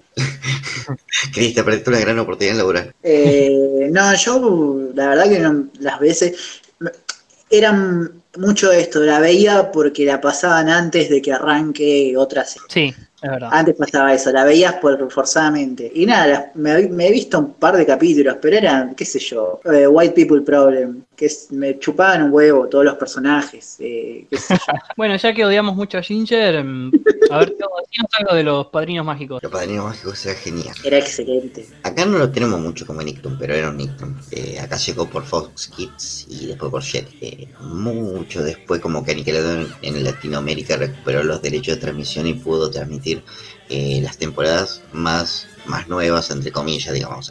En esa época eran nuevas. Y te hablo de dos años atrás. Eh, hoy en día ya no lo son. Eh, pero nunca pudo transmitir las primeras temporadas que era donde estaba todo el potencial de los padrinos mágicos. Y de todos los dibujitos que venimos nombrando, caricaturas que venimos nombrando, eh, medio que los padrinos mágicos tenían un poquito de humor de cada uno. Eh, porque podías encontrar chistes a lo rojo, picantes, podías encontrar chistes políticos, podías encontrar chistes con referencia a la cultura pop. Eh, aparecía Adam West haciendo un superhéroe cat, Catoman. Eh, o incluso referencias a cultura no pop, sino, qué sé yo, históricas. Entonces había un, había un capítulo eh, donde Timmy reunía a los, eh, a los principales, eh, creo que eran expresidentes, creo que estaba George Washington, eh, Benjamin Franklin, ¿entendés? Y era eso, tenía un poquito de todo. Un chiste que lo, lo entendí recién hace poco, justamente, era que tiraban una torta eh, se transportaba a, a Francia la torta, le caía a alguien y todos empezaban a gritar en Francia, nos rendimos, nos rendimos. Un pibe como carajo va, va- va- va a caer de eso. Y hoy en día digo, wow. Era muy bueno. Eh, le pasó lo mismo. Después de, de Bob Esponja es la serie más memeada también. Mm, corrió con la misma suerte más o menos que Bob Esponja. eh, y también hicieron un toque lo que hicieron con Rugrats. Eh, cada salto de tiburón, un personaje nuevo, un protagonista nuevo. A ver si con eso remontaba más. Eh, con eso tuvieron a- al bebé de Como y Wanda, el perro, era un perro padrino mágico. eh, Era Brian de Padre de Familia, pero los padrinos mágicos. O Pucci, O Pucci, es literalmente un Pucci, boludo. literalmente un Pucci, porque es gracioso, porque incluso cuando volvieron a hacer eso, eh, volvió a aparecer una pibita que con la, con la que Timmy comparte a Homo y Wanda, eh, medio que a Pucci lo dejaron de dar bola. Eh, y, incluso vino un par de capítulos de esa temporada y zafó un toque más, eh.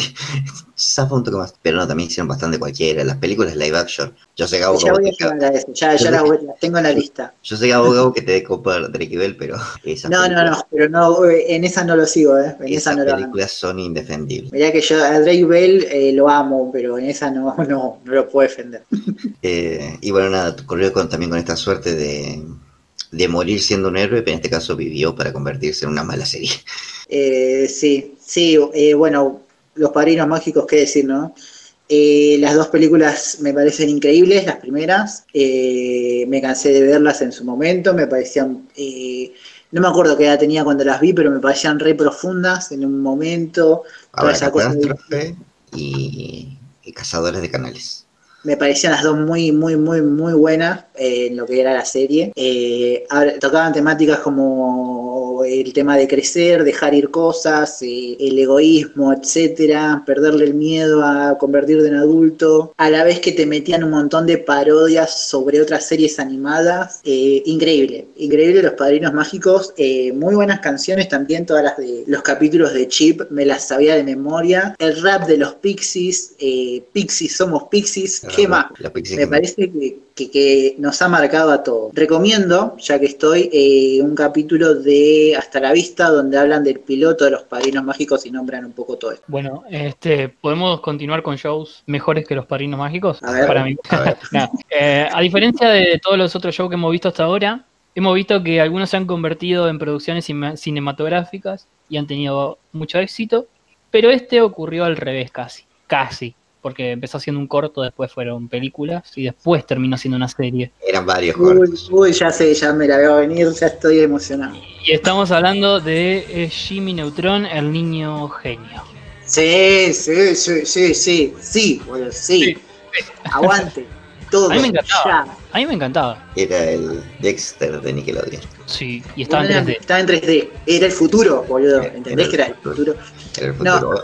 Hoy en día Sí. es medio que te sacan los ojos con ese de. Envejeció muy mal, Sí, muy mal. Envejeció, envejeció horrible, pero era el futuro. En el momento era el futuro. Eh, los cortos, la película, era como que te la iban metiendo de a puchitos y cuando te Sí. diste cuenta, hasta el fondo. Y epa, ¿qué pasó? Estuvo, pero, pero me gustó, pero la próxima vez eh, avísame un poco más. Pero- a cenar. Pero sí, me acuerdo eh, la película Jimmy Neutron nominada al Oscar, boludo. No me acuerdo si ganó el Oscar, me No, parece. no, no. No, le ganó eh, Shrek. Shrek ganó el Oscar, el primer Oscar animado. La 1 Eh, sí, Shrek 1, Monster Inc. y Jimmy Neutron eran los nominados. Y la merecía Jimmy Neutron, la merecía Jimmy la Neutron. competencia es dura. No, tenía. Si era, si era Shrek 2, no te puedo decir nada, pero si es la 1, la merecía No. Jimmy Neutron. Shrek 1 Shrek 1 es genial. eh, sí, igual yo hubiese, se lo hubiese dado a Monster Inc., me parece. Tenés razón. Bueno, Ya ¿qué, está, qué? Se lo merecía Jimmy Neutron. ¿Cuántos, cuántos Oscar tiene Disney y cuánto eh, de DreamWorks? Eh, uno para Jimmy Neutron. ¿Cuántas copas tenés? Claro. Medio que esa categoría se inventó para darle el Oscar a, a nadie, por lo menos uno al año.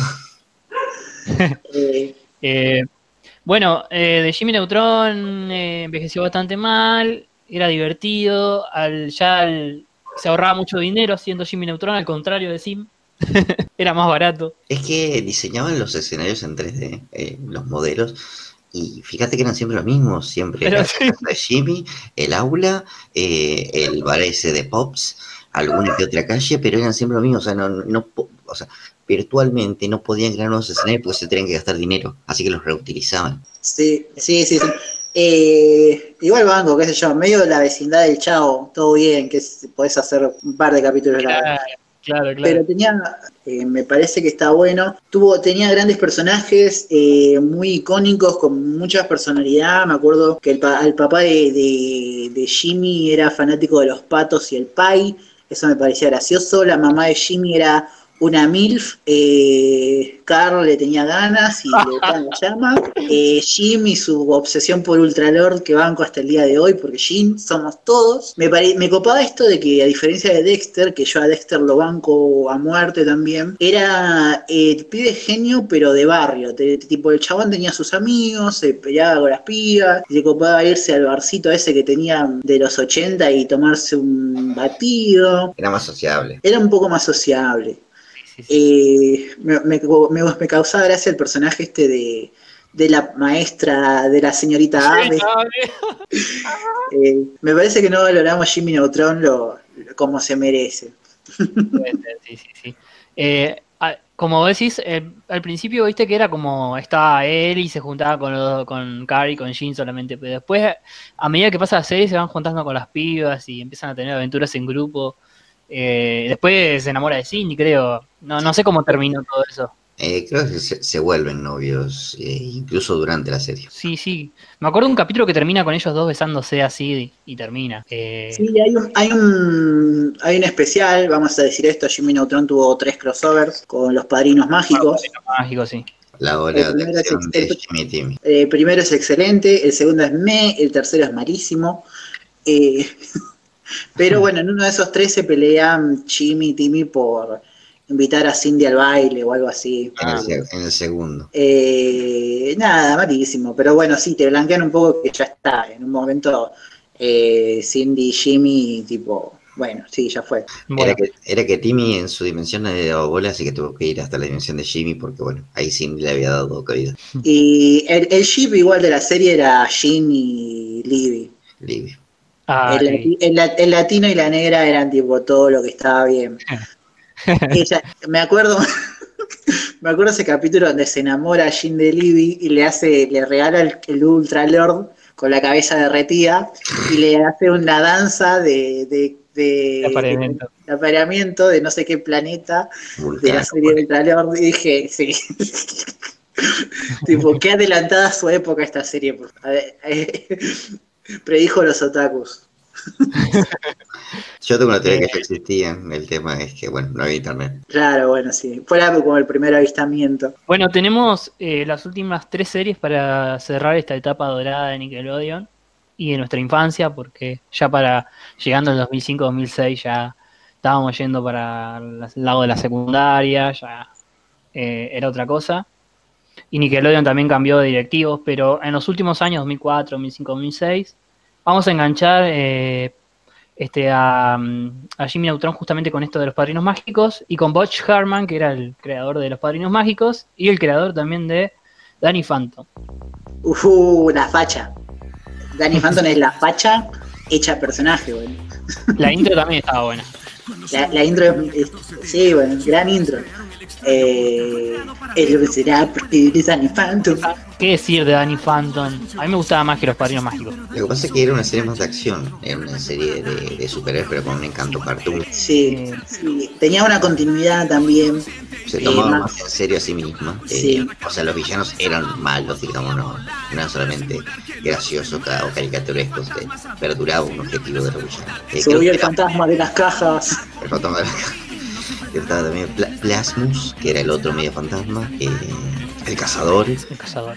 Eh, Me acuerdo mucho de la piba fantasma que tenía una guitarra. Amber. eh, Amber, eh, la waifu, básicamente. Danny Phantom como que medio que la cancelaron, como que no sacaban los episodios, el fandom empezó a presionar para que la terminaran y creo que la terminaron a la historia. sí, Sí, la terminó medio como así nomás, igual, como que fue un final medio. mm, Sí, Termina bueno. con amiga, ¿no? Vamos. Sí, tienen como una especie de también especial de TV, película, eh, donde se, el villano final es como él eh, del futuro que se vuelve malo. Están muy piola los poderes de Danny Phantom. Si, a ver, si tuviera que elegir, elegiría eso, el hombre araña o Danny Phantom. Danny, Danny Phantom puede volar. Puede volar y atravesar las paredes, boludo. Se hacía invisible, era un poco. O sea, los poderes de Danny Phantom eran medio que lo que requería la trama, porque también podía tirar rayos, podía dividirse. Aparecía en un momento una psychic, tenía en un momento, eh, que era Daniela. Eh, no, me acuerdo Ay, bien, no. me acuerdo bien el origen de este,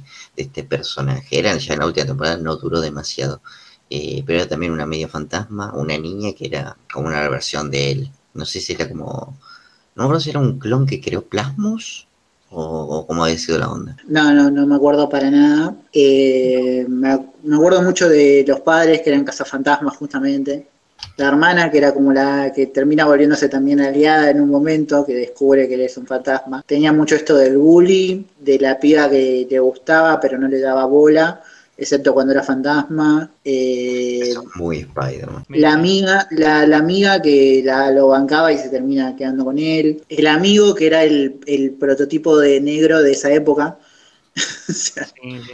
Era el amigo de, de ¿cómo se llamaba? El de Superhéroes color de Ned. Eh, Cookie. Sí. Era Cookie. Era, también me, me hacía acordar a eh, secundaria de clones a, a Gandhi. Gandhi, también. qué personajazo Gandhi. Bueno, y, nos quedan dos. Eh, a ver, nosotros siempre nos eh, sufrimos mucho porque nunca tuvimos a los Pataki, la continuación de Arnold, pero sí tuvimos a los Rugras crecidos. Hay, hay una suerte de odio hacia los Rugrats crecidos. Yo lo recato bastante. No son tan malos como todo el mundo los lo, lo juzga. No, a mí me gustaban, boludo. creo que la segunda mí me- temporada eh, me pare, creo que la recuerdo un poco mejor que la primera temporada. Sí, tenía una animación un poco más detallada, otro tipo de color, diseño. Y ya no eran, no eran simplemente las cabezas de ellos estiradas Claro. en cuerpos estirados, sino como que había un laburo más de, bueno, que parezcan personajes. Tommy tenía un pelo un poco más canchero, eh, los gemelos también, eh, una cosa medio por ahí. Lo que pasa es que era medio intraducible hacer esa versión. No pueden mantener las mismas personalidades de personajes que son bebés eh, que cuando son adolescentes. Eh, a ver, si analizamos un poquito la personalidad de cada uno de los personajes, bueno, eh, el chiste de Tommy, por ejemplo, era que justamente era el bebé más puro, eh, también era el más chiquito, y como que todo el mundo era nuevo, todo era una perspectiva nueva para él. Eh, Carlitos era un poquito más avejentado y bueno, todo era eh, un rechazo permanente, o sea, ve algo nuevo y instantáneamente por instinto le tiene miedo. Eh, los gemelos era discutir dos puntos de vista distintos sobre una misma cosa y Helga simplemente era una hija de puta. Eh, ¿Cómo traducís eso? Angélica. Angélica, Angélica, perdón, las voz.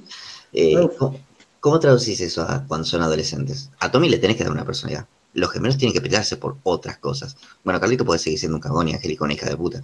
Eh, pero también tiene que ser sobre otra temática. Eh, y, eso sin nombrar todos los personajes que ya metiste, como Kimmy, Susie, Harold. había que hacer una especie de, de limpieza profunda para que la serie quede decente. Me acuerdo capítulos muy, o situaciones muy puntuales, como eh, lo más interesante por ahí que tenía la serie era esto de que ahora los pibes pueden hablar con los padres y aún así les cuesta comunicarse con ellos. Eh, esto de Dil, siendo que es un, es un bebé, nada, es una piedra de fondo en la, en la serie original. Acá, bueno, le dan una personalidad que es totalmente excéntrico. Eh, está bueno eso, que se yo, a mí me Está gustaba. bueno. Me gustaba el sombrero que tenía, que tenía como una dentadura en la punta. Sí.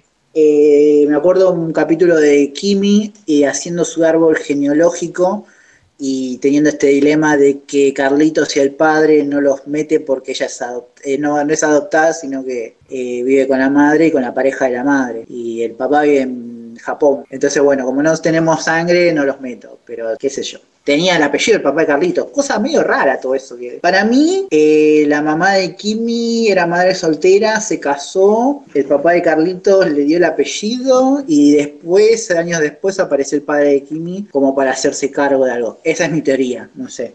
Sí, creo que era algo así. Eh, está bueno ese capítulo del árbol genealógico, me acordé, tenés razón. Creo que esas dos últimas temporadas estaban buenas. Sí, igual es un aspecto que está bueno porque justamente uno cuando eh, en esa edad se empieza a cuestionar la identidad y parte para estos lados, justamente para que es mi padre mi padre biológico o el que me, me crió. Eh, es un planteamiento que está bueno. No estoy seguro si debería haber el capítulo de vuelta, si realmente está bien planteado, bien, bien plasmado. sí, la resolución al final es que, bueno, los agrega también. Eh, Carlitos la estuvo como bancando todo el capítulo con hacer la obra Kabuki y no sé qué cosas orientales más. Y yo quería hacer un Ronin, pero me convirtieron en un, en un Ori. Eh. Homero, boludo. y nada, y Kim me dice, no, pero no te puse porque no son mi familia de verdad. Y Carlitos, ¡Ah! me puse caca de pájaro en la cara, la concha tuya. ¿cómo ah, no de pájaro, Qué pelotudo ese capítulo. Ay, Dios.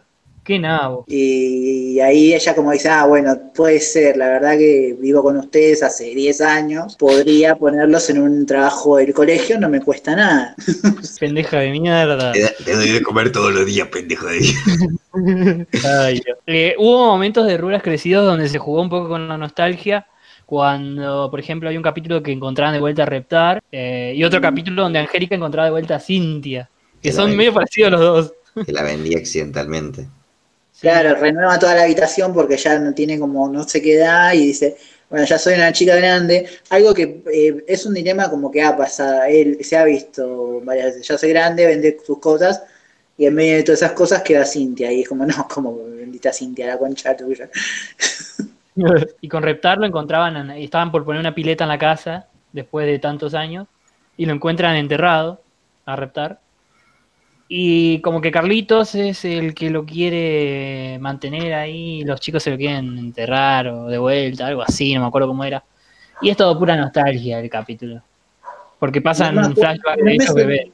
No me acuerdo, me acuerdo del capítulo, no me acuerdo que, cuál era el motor, pero no me sorprendería que sea tipo cápsula del tiempo, vamos a enterrar, era algo que se usaba mucho en esa época. Sí, ah, justo me trajiste a colación ese tema que es un dato que tengo anotado acá. Random, ¿no? En 1992 en Nickelodeon hizo este evento de enterrar una cápsula del tiempo, donde pusieron VHS, patines, discos de Michael Jackson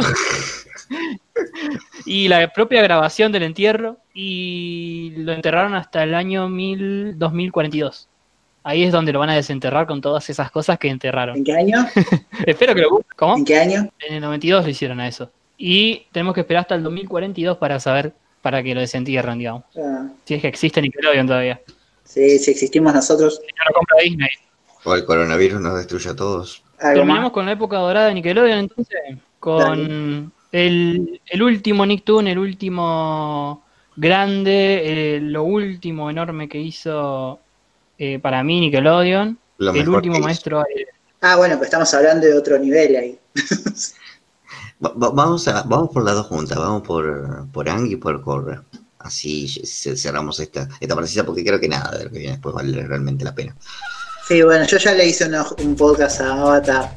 Eh, igual siempre se puede hablar más, más, más todavía de Avatar. Eh, creo que es, hablando en serio, lo más grande que ha hecho Nickelodeon. Sí, de hecho, nos han preguntado si va a existir un vecino Nicktoon de Avatar. Yo lo que digo es, no puedo meter todo lo que fue Avatar en 10 minutos, es imposible.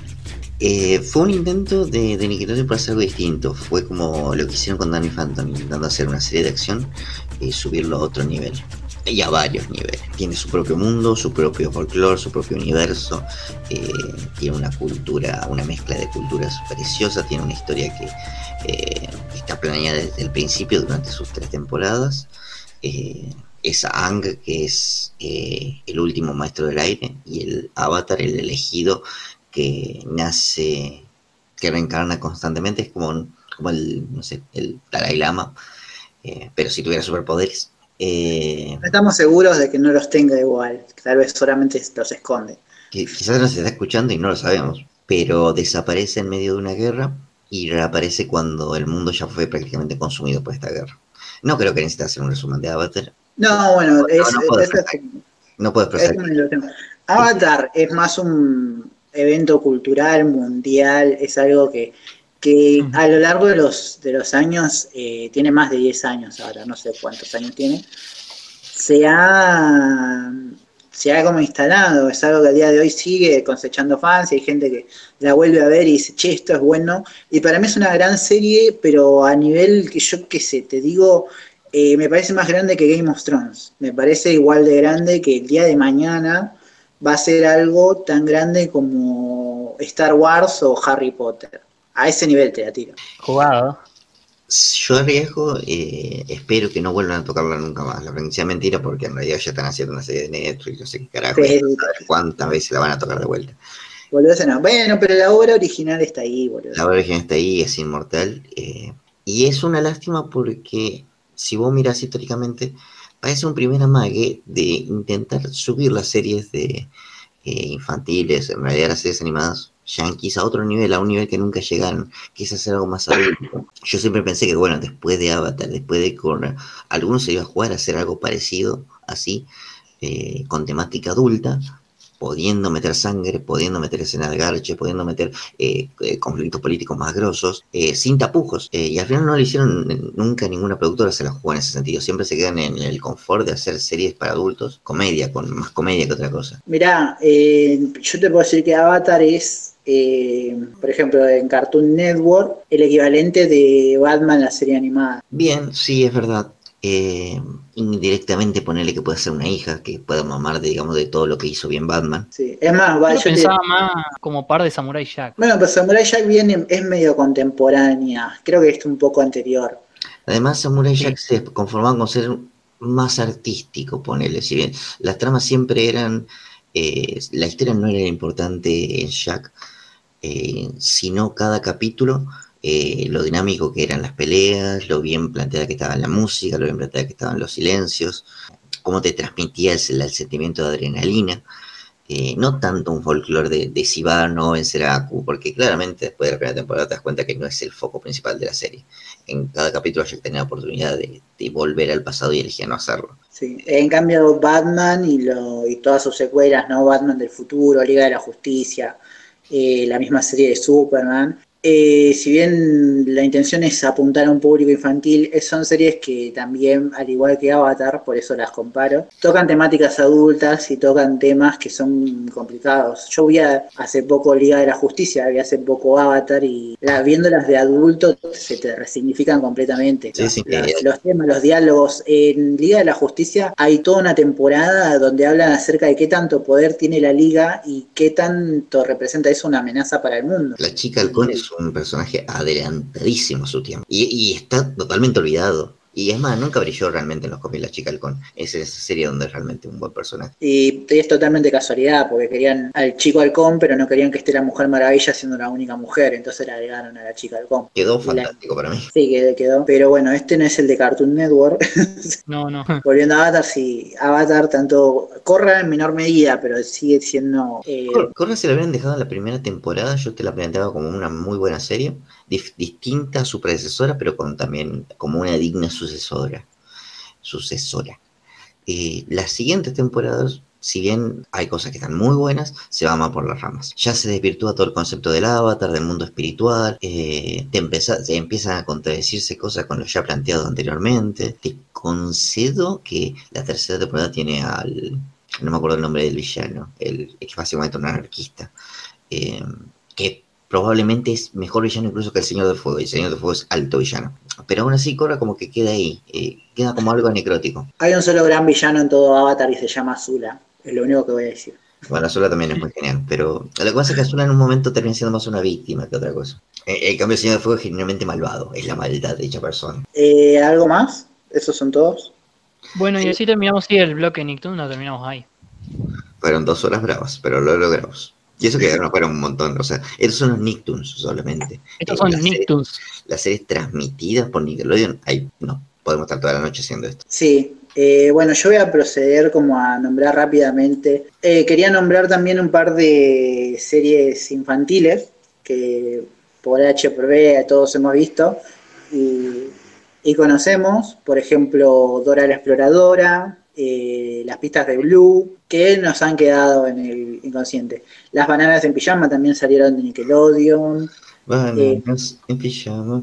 Me recuerdo mucho lo que era, hola, soy Cara, y qué sé yo, me parecía eh, falopa total, pero estaba buenísimo. Pero bueno, me parece, me parece que está bueno como nombrarlas un poco. Eh, animación que hicieron para los más chicos y que a todos nos ha quedado como, más allá de ser memes, está bueno como nombrarlas. Así que bueno, yo voy a proceder a nombrar, no tan en orden cronológico, pero más o menos, lo que son las series eh, live action. No todas, porque son muchas, tal vez tantos como Nicktoons, y la mayoría son malas, así que voy a nombrar las más icónicas. Así que bueno, les, les voy nombrando y ustedes me van diciendo. La primera que tenemos es Le temes a la oscuridad. Uh, fantástico, fantástico, fantástico. Esta serie del grupo de amigos que contaba historias alrededor de una fogata, que parece que quieren traerla de vuelta. Sí, hace rato, hace rato que dicen eso. Tengo recuerdos que, eh, a ver, capítulos que recuerde.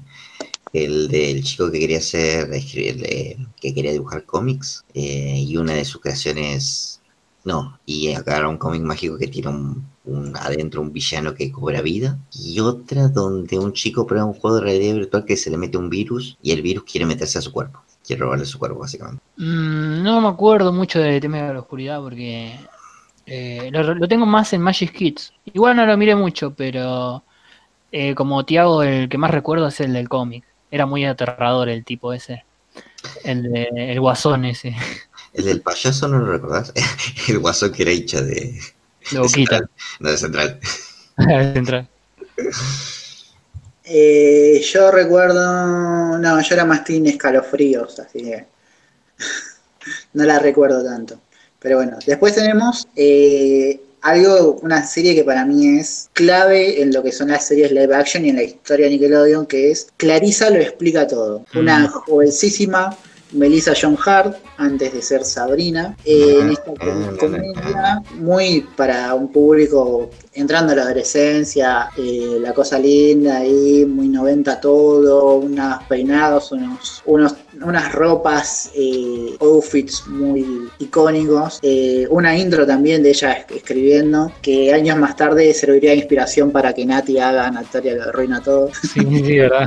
Me acuerdo mucho que tenía un amigo boludón que era colorado, creo, pero bueno, nada más. Eh, yo le tengo más cariño a Clarisa que a Sabrina.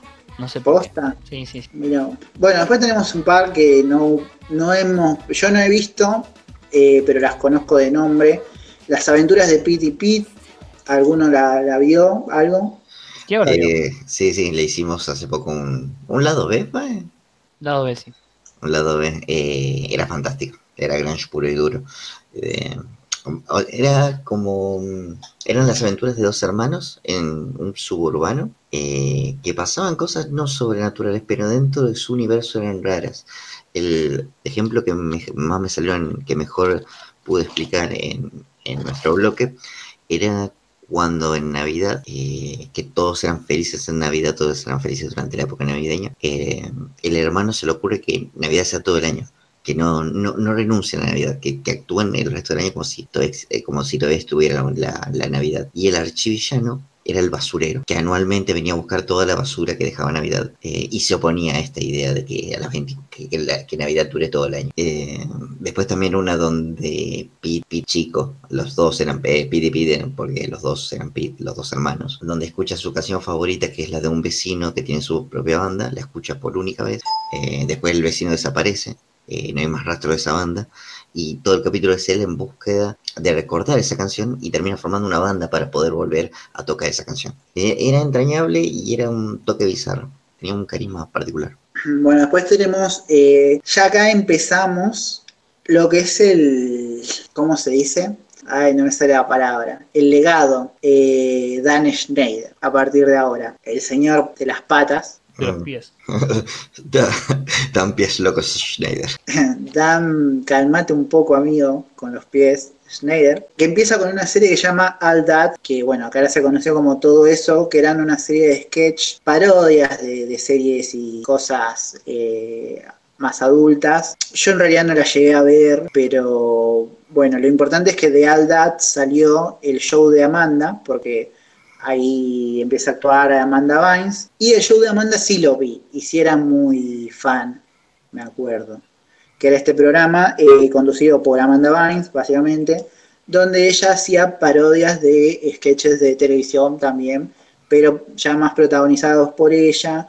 De acá salen Drake y Josh, eh, la mamá de Josh, otro actor más. Eh, tenían una sección que era la jueza, la jueza Judy, no, la jueza Judy era la puta, la jueza Trudy, eh, donde tenían, donde los niños eh, le hacían denuncias a los padres y ella siempre saltaba a favor de los chicos y siempre terminaban con eh, las langostas bailarinas. Era todo muy falopa, el sketch, muy absurdo, comedia muy absurda. Se pueden encontrar partes en YouTube y por ahí. No, están en no hay mucho material en buena calidad, pero el poco que hay más o menos te das una idea. Nosotros lo habíamos definido como una suerte de Peter Capusotto y sus videos, pero para chicos. Sí, y con un poquito más de presupuesto. Sí, bueno, sí, eso sí. Lo que pasa es que justamente... Me acuerdo, mucho, me acuerdo mucho el, el, personaje que era fan de Amanda, o sea, fan es que hace poco era como una maniática que estaba posesionada con Amanda, interpretado por la misma Amanda que nunca podía llegar a, a entrar al programa para conocerla. Eh, yo era muy chico, así que tardé mucho en darme cuenta que, bueno, era Amanda, así que nunca se iban a conocer. Era. Ese es el personaje más recordado, creo. Sí, sí, sí. Eh, bueno, de acá salen Drake y Josh, ¿no? Que también le he dedicado un episodio acá. Eh, pero bueno, más adelante llegarán. Después del show de Amanda, vienen Kenan y Kel, sus favoritos. Te olvidaste de mencionar que Kenan y Kel sale de Todo Soy Más también. También salen de ahí. Eh, Kenan me parece que sale ahí, o los dos salen. Eh, Kenan era un habitué, como que estaban todos, y el actor de Kel aparecía en algunos segmentos, pero no sé si tenía un personaje bien específico, pero sí tenía apariciones. ¿Primero fue la película Buena Hamburguesa o primero fue Kenan y Kel y ellos después hicieron la película? Primero fue Buena Hamburguesa porque era un segmento justamente de todo eso y más, Buena Hamburguesa. Ah, todo, todo, eso y más era una serie de... Era parecido a Yodo Manda, porque eran, había segmentos eh, de sketches que a veces era uno solo y a veces sostenían. Eh, uno de que el personaje de Kenan era eh, aprendiendo francés con no me acuerdo dónde, donde enseñaba francés de una forma muy, muy nada que ver. Otra que era El Orejón, donde era el personaje tenía unas orejas gigantes. Y bueno, secundaria donde todos tenían algún rasgo característico pero súper exagerado. O sea, el mejor amigo era cara de pizza y su cara era literalmente una pizza. Y de ahí, bueno, de ahí sale la película del segmento Buena Hamburguesa. Y después viene Kenan Nickel. Que honestamente yo lo recuerdo muchísimo más a Kenan Nickel que todo eso y más. Sí, sí, pasa que era, todo eso y más era muy, ya era muy viejo. Yo no, la verdad que no lo, no lo llegué a ver. Directamente llegué al show de Amanda. Pero bueno, después de Kenan y Kel eh, llega otra gran serie, eh, Sabrina la bruja adolescente. La amaba. Gran serie, muchas temporadas, muchos personajes, muchos memes, el mejor gato de la televisión posiblemente. Muy probablemente. eh, es más, cuando salió la nueva Sabrina yo dije, bueno, voy a ver un poco de la vieja para recordar, para entrar en calor. Y me terminé la serie vieja y nunca vi la nueva. Y, y al pedo igual, porque no tiene nada que ver. Tipo. Lo sé, pero quería recordar un poco. Y, Te di una excusa, querías una excusa nomás para maratonearte Sabrina. Básicamente. Igual yo a Sabrina como que le tuve un amor, no estaba enamorada de Sabrina, pero yo siempre la sentí como una hermana mayor. Eh, es como que la, la, quería, pero no la veía enamorado. Es más, yo, yo quería que se quede con Harvey porque era su verdadero amor. Sí, sí, el ship Harvey-Sabrina era todo.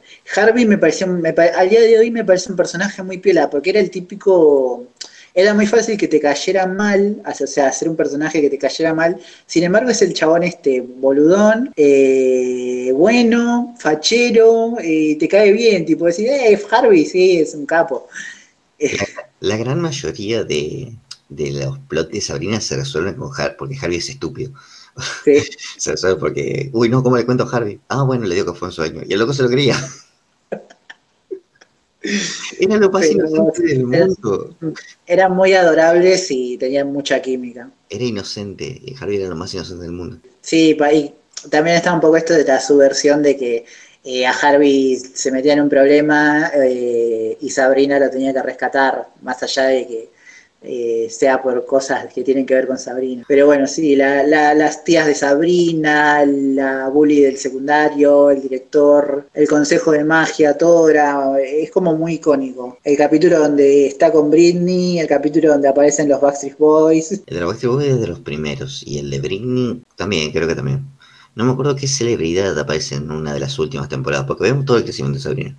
Vemos por lo menos tres temporadas de ella en el secundario, eh, una en la universidad y la última donde ya es ya, o sea, ya es periodista, ya es laburante, eh, y es más, el final es que es el casamiento. Sí, igual ya cuando termina el secundario pierde un poco la gracia. Mm, para mí lo mantienen todo. Aparecen estas dos nuevas amigas que son bastante, tienen bastante más chapa que, no me acuerdo los nombres ahora, pero una es básicamente una jodona que le gusta estar todo el día eh, de fiesta y la otra es una gótica.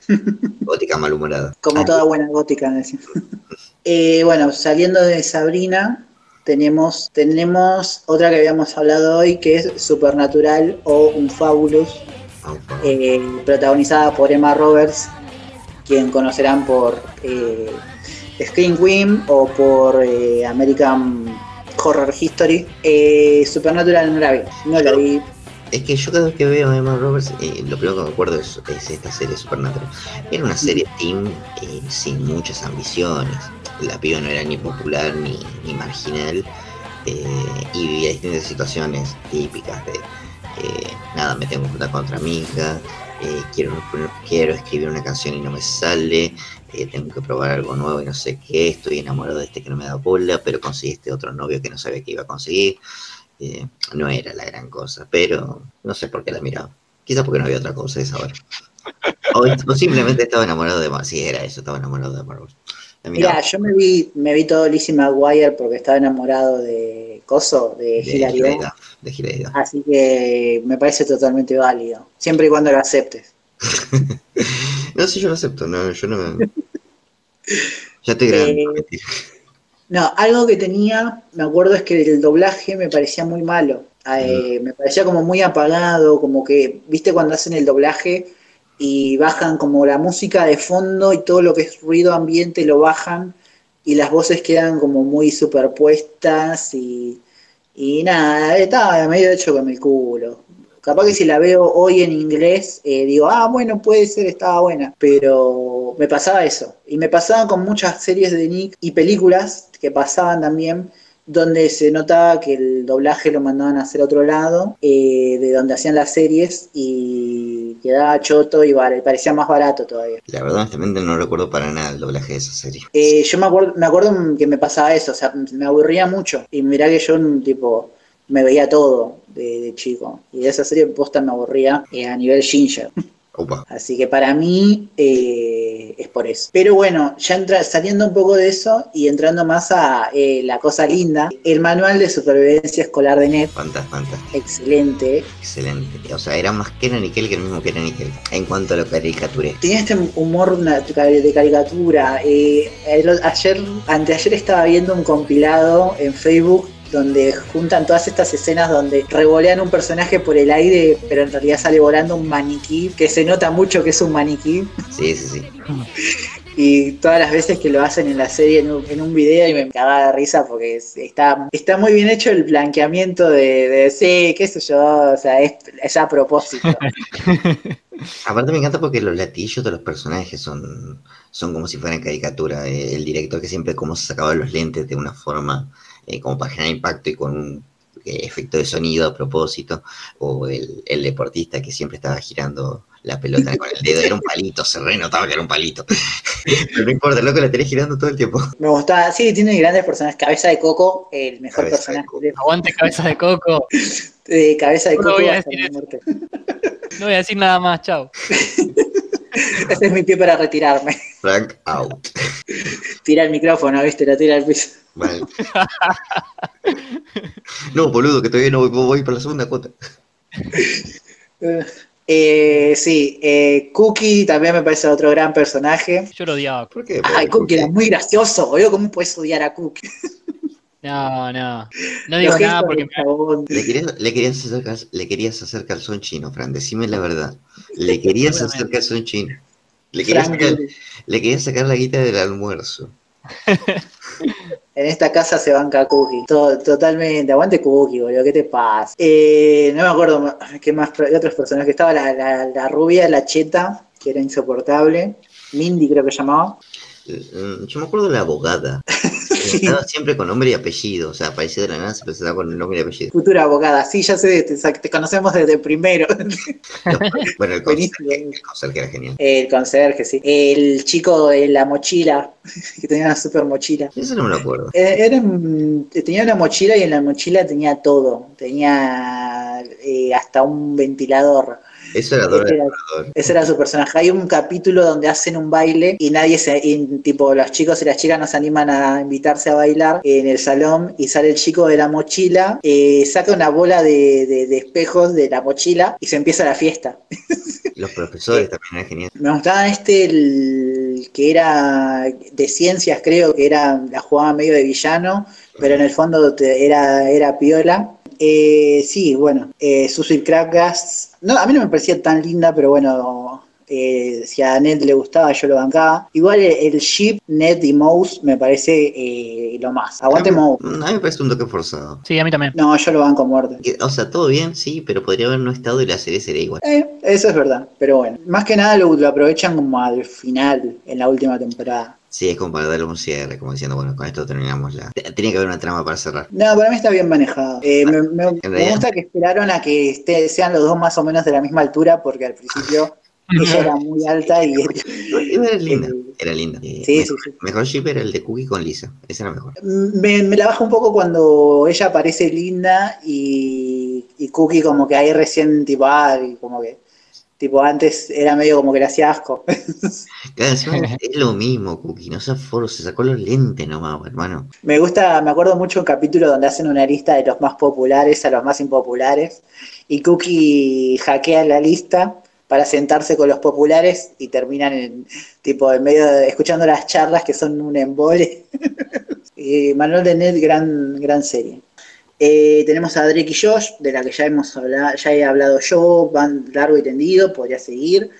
Eh, la mejor serie de Nickelodeon, el mejor live action. Drake y Josh, lo más grande que hay. Claro, dijiste eso con el menos 7, serio. Me planto, me planto de manos en cualquier plaza con cualquiera que, que me, me quiera.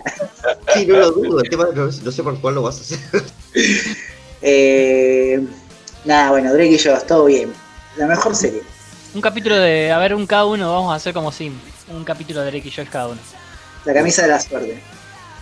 Oh, ay, sí, sí, sí. Eh, yo me quedo con el de la guitarra, para ser un poco más clásico. Estaba buenísimo, boludo. Oigan, aquí venden guitarra. ¿Qué vende guitarras? Aquí, en el mundo de la guitarra. Sí, no lo sé. Y vos, Tiago. Eh, me voy a tirar por el primero que conoce la primera versión de Mindy, Ah, el del juicio. el del juicio. Ay, excelente. Los dibujos, a mí me los Mindy. No los necesito, tengo un cocker y tengo un clon de ese cocker.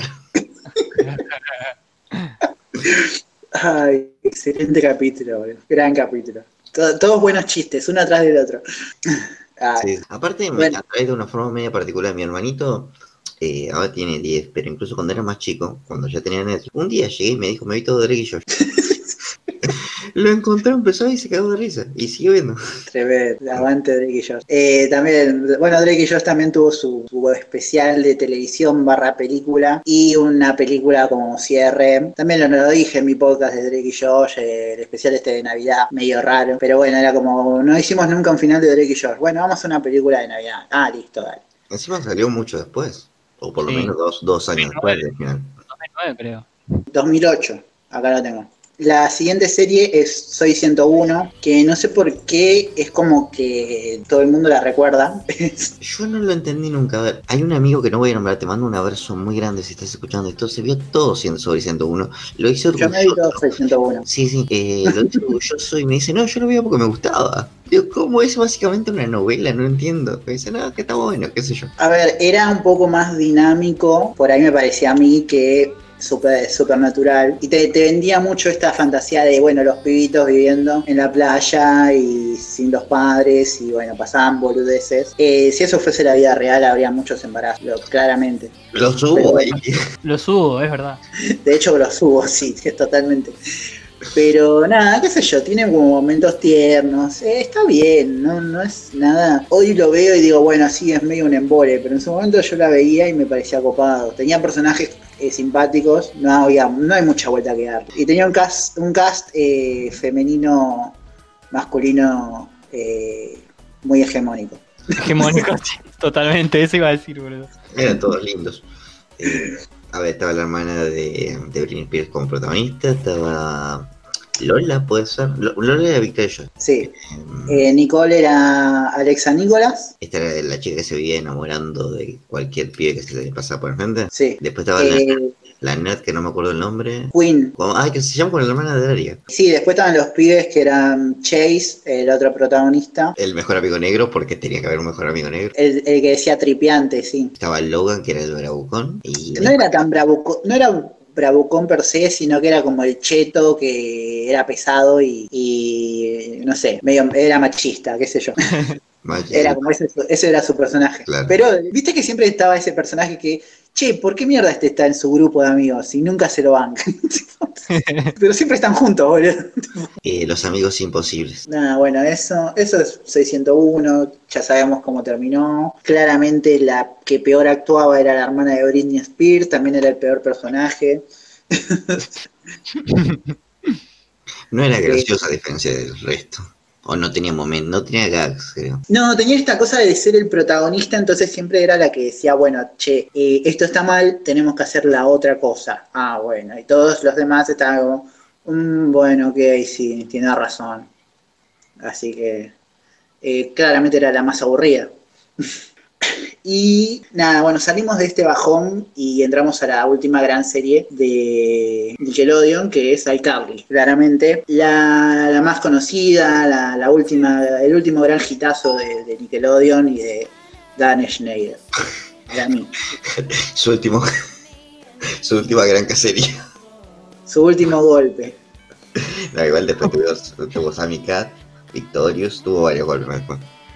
Sí, pero ninguna fue tan. Victorio, ¿quién es fan de Victorio, boludo? Nadie. iCarly yo te lo banco, era gracioso.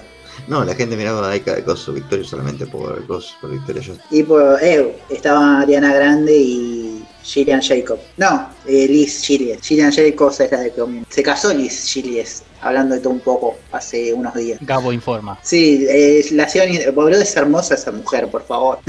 Igual ya en, ese, ya, ya en esa serie me gustaba más Elena Grande. a mí. Evidentemente, evidentemente a cierto productor también, pero Sí, ah, no, sí, no entremos ahí, pero quiero decir que hay unos videos de Ariana Grande haciendo de Cat donde la gente le manda como preguntas y desafíos y, y es como.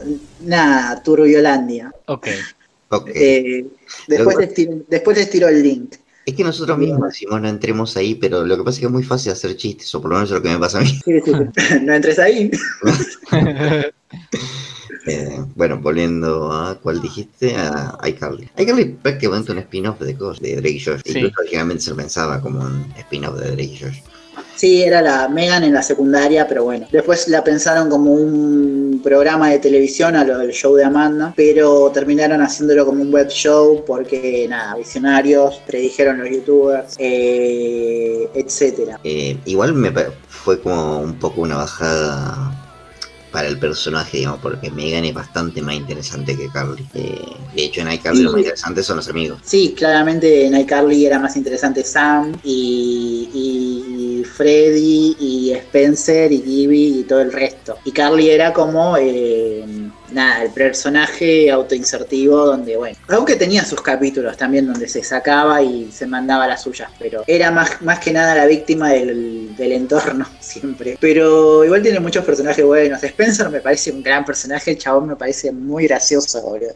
Sí, sí, Spencer eh, es el personaje más recordado de esa serie. Me parece increíble. Cuando ya la presentación del chabón que aparece colgado del techo, que está sacándole fotos al robot de botellas, y que Carly dice, che, tu cámara la convertí en una ardilla. Dije, ya está, personajazo, listo. ¿Qué más querés? y te muestra la cámara convertida en arcilla, eh, en ardilla. Después eh, tiene este chiste donde todo se le prende fuego. que hay un capítulo donde los bomberos le dan un regalo, le dan un matafuego de por porque siempre lo llaman y creo que se le prende fuego también esto Creo que había un chiste o algo por el estilo donde él llamaba a Sam para retratarla porque él era artista. Eh, y después cuando Sam mira el cuadro, en realidad era todo abstracto, no lo había pintado ella. Y, le pregunto, ¿para qué me hiciste venir? A veces me siento solo. hay un capítulo, hay un capítulo que es más un meme, donde chavales dicen, adivinen qué, adivinen qué conseguí. Y, y le dicen, eh, un trabajo normal, amigos de tu edad, una novia. Eso lo habían hecho con el Capitán América. sí. Eh, eh, nada, muy bueno, muy bueno. Bueno, eh, ya para esas temporadas le dieron más cabida a Gibby. Gibby que empezó como haciendo como un chiste de fondo y de a poquito fue como... fue cerruchando pisos ahí, tipo, se metió en el cast. Eh, se metió en, la pandilla, digamos, ya eran, no, eran, ellos tres, sino que eran los cuatro con Gibby. Sí, y terminaron metiendo al hermanito de Gibby también. Sí, que era igual. Era igual. que Spencer se le olvidó Gibby, ¿quién te encogió?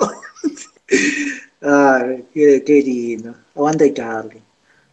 Eh, la película iCarly va a Japón es muy graciosa también. No me acordaba que eso existía, honestamente.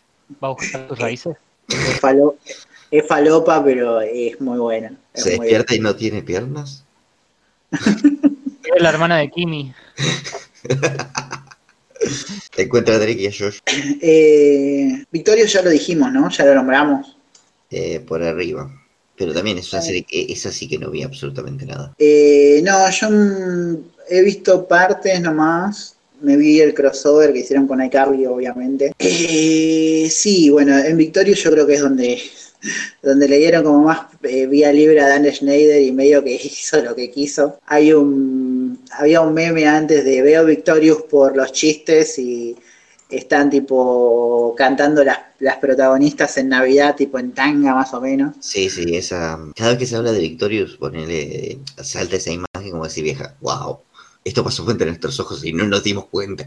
Yo creo que sí me daba cuenta. bueno, bueno, sí, o sea, no nos damos cuenta de la intención, digo. Ah, sí, totalmente. Sí, yo ahora veo el copilado de chistes de pies y es como, ay, qué asco. Igual siempre me dieron asco los pies, pero como pero no, chabón. Lo que pasa es que es muy triste pensar que el chabón, o sea, dijimos que no íbamos a hablar de esto y estamos hablando, pero es muy, muy eh. que el loco tenga todo un aparato eh, de producción de guita o haya tenido en su momento en función de simplemente un fetiche suyo. Es muy peligroso, muy loco, muy turbio, muy todo. Sí, eh, a ver, en Hollywood igual estas cosas siempre pasaron. Pasa que nos toca un poco más porque son como los personajes que nos tocaron contemporáneamente a nosotros, eh, más, por ese lado, entonces nos sentimos un poco más eh, empáticos con ellos, pero pasó siempre, siempre, estas historias turbias siempre hubieron. Eh, la vieja Hollywood de los 50 sí está llena de historias turbias de mujeres que, que que, que se embarazaron, ponele, y las, las llevan a otro lado que tengan el B, mientras en Hollywood fingen que no, lo disimulan con publicidad cosas por el estilo. Eh, creo que incluso en Boya Horman hace una suerte de parodia eso, a, casos así de, del Hollywood. Seguramente. Eh, pero bueno, nada, Victorio, sí, qué sé yo, tiene un par de, volviendo a eso, ¿no? Tiene un par de personajes que me parecen simpáticos. El profesor eh, Falopero está bueno. El personaje de la mina esta, la hermana de Victoria Justice. No me acuerdo cómo se llama. Victoria Justice. Tiene hermano. En la, ah, serie, tiene una hermana. Ah, sí, es, la que la que es Tuti en la película de Los Padrinos Mágicos live action. Eh, sí, eh, Trina creo que se llama en la serie, en Victorious. Esa me parece muy graciosa. El chabón del, de la marioneta también me parece eh, gracioso. Y nada, y Liz yo con eso, con eso ya me... Pero bueno, ya puede, en vez de ver Victorious podés ver Dynasty, que está en Netflix, que también está ella. Así que Eh, después vino Sam Cat, que fue una cagada, prometía, pero la verdad que se pinchó. A mí me gustaba mucho Sam en el momento que salía Victorious. En el momento que se, o sea, contemporáneo de Carly. En el momento que salió iCarly, quise decir. Sí, cuando salió iCarly me gustaba. El, no, no, sé si tanto el personaje, me gustaba un poco, pero ella, la, la actriz, me, me, gustaba. Eh, hicieron Sam y Cat, ponele, qué sé yo, eh, que eran niñeras. No tenían, no tenía pies ni cabeza, no sé qué quiso hacer Snyder. Sí, aparte es como, eh, sí, a ver, ¿qué quería? Qué, qué, qué quiso hacer Snyder? Tratemos de no responder eso. Eh, eh, en realidad, o sea, la, la, serie no tiene pies ni cabeza porque la sacaste de, del estatus que les hacían graciosas a las personas. Entonces, a Sam la sacaste de la escuela, eso. Eh, digo, a Kat la sacas de la escuela y a Sam la sacas de, de su pandilla, que era lo que la, hacía brillar, digamos, lo, lo, que le daba gracia. Terminas teniendo nada. Solamente dos chicas muy bonitas en tu producción. Ay, Dios mío, Snyder. Pero bueno, después entra la, todo lo que es, eh, no sé si la mierda, pero es como series que no las veía porque no me llamaban la atención. Eh, True Jackson, esta serie sobre la mina que labura en un coso de modas. Eh, nada. Malísima. No llegué a ver eso. No, yo tampoco habré visto algún capítulo, pero es una, es un, una trama que no te puede interesar. O sea, ¿en qué te puedes sentir como familiarizado con una piba que labura eh, en El Diablo Viste la Moda? ¿Me entendés? Que habrá dicho eso, o sea, pegó la película, vamos a hacer una versión kid a ver si, si podemos arañar unos pesos.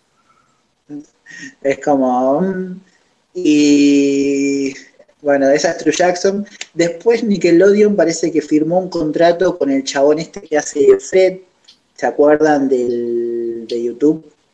Lamenta o sea, lamentablemente hoy en día sé quién es, en su momento no tenía idea. Mucho después me enteré, pero es uno de los primeros youtubers.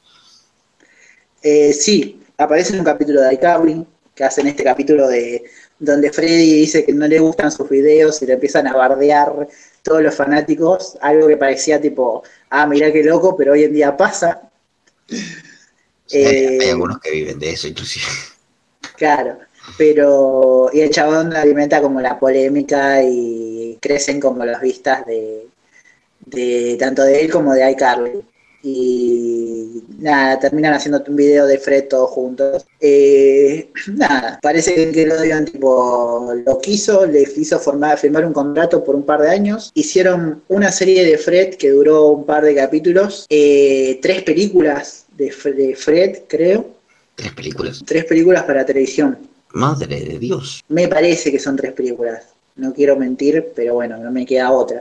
Es, es mentir o, o, chequear la información y yo no hago así las cosas. No tengo pruebas, pero tampoco dudas. Y bueno, como no funciona nada de eso, claramente no puedes llevar un personaje que es un chiste de dos minutos en un video de YouTube a un programa de televisión de media hora, más una película de hora y media, no se sostiene por ningún lado. Eh, no funcionó, así que hicieron otra serie donde lo metieron al pibe, eh, llamada Marvin y Marvin. En esta ocasión, el pibe era un marciano que vivía con una familia eh, ahí como Alf, pero bueno, con la ventaja de parecer un pibe normal. Morky Mindy, pero menos gracioso. Es lo que estaba por decir, me suena a Morky Mindy. Eh, nada, es como, bueno, actúa mal, eh, hagámoslo, pongámoslo como marciano para que tenga un par de excusas para no defenderse actuando, qué sé yo, y que de paso haga boludeces. Terminó el contrato y nunca más lo llamaron. El chabón que creo que no volvió a hacer videos o hace otro tipo de videos, eh, nada, mala experiencia mezclando internet y televisión. Después de Marvin y Marvin viene eh, Wendell y que es la segunda serie donde participa el que hace Spencer, eh, Jerry Traynor, que hace como de niñero o algo así, la verdad es que no me acuerdo mucho de, un pibito que es como un pibito superdotado, que es re inteligente y es como, no sé, Sheldon Cooper pero chiquito. Nada, también malísima, una bajón porque Jerry Traynor es muy gracioso. Después de eso vino eh, Big Time Rush, no vi ningún capítulo de esta serie, pero el tema de Big Time Rush me parece que está bueno. eh, ay, yo no la vi, pero la odiaba por, por perjuicio solamente. Tengo un amigo que también, la, bastante menor que yo, que la, ponerle que tenía la edad que nosotros teníamos cuando vimos Drake y Josh, Él la Sí. tenía cuando vio esta serie Victim Rush y por eso medio que la tenía ahí arriba.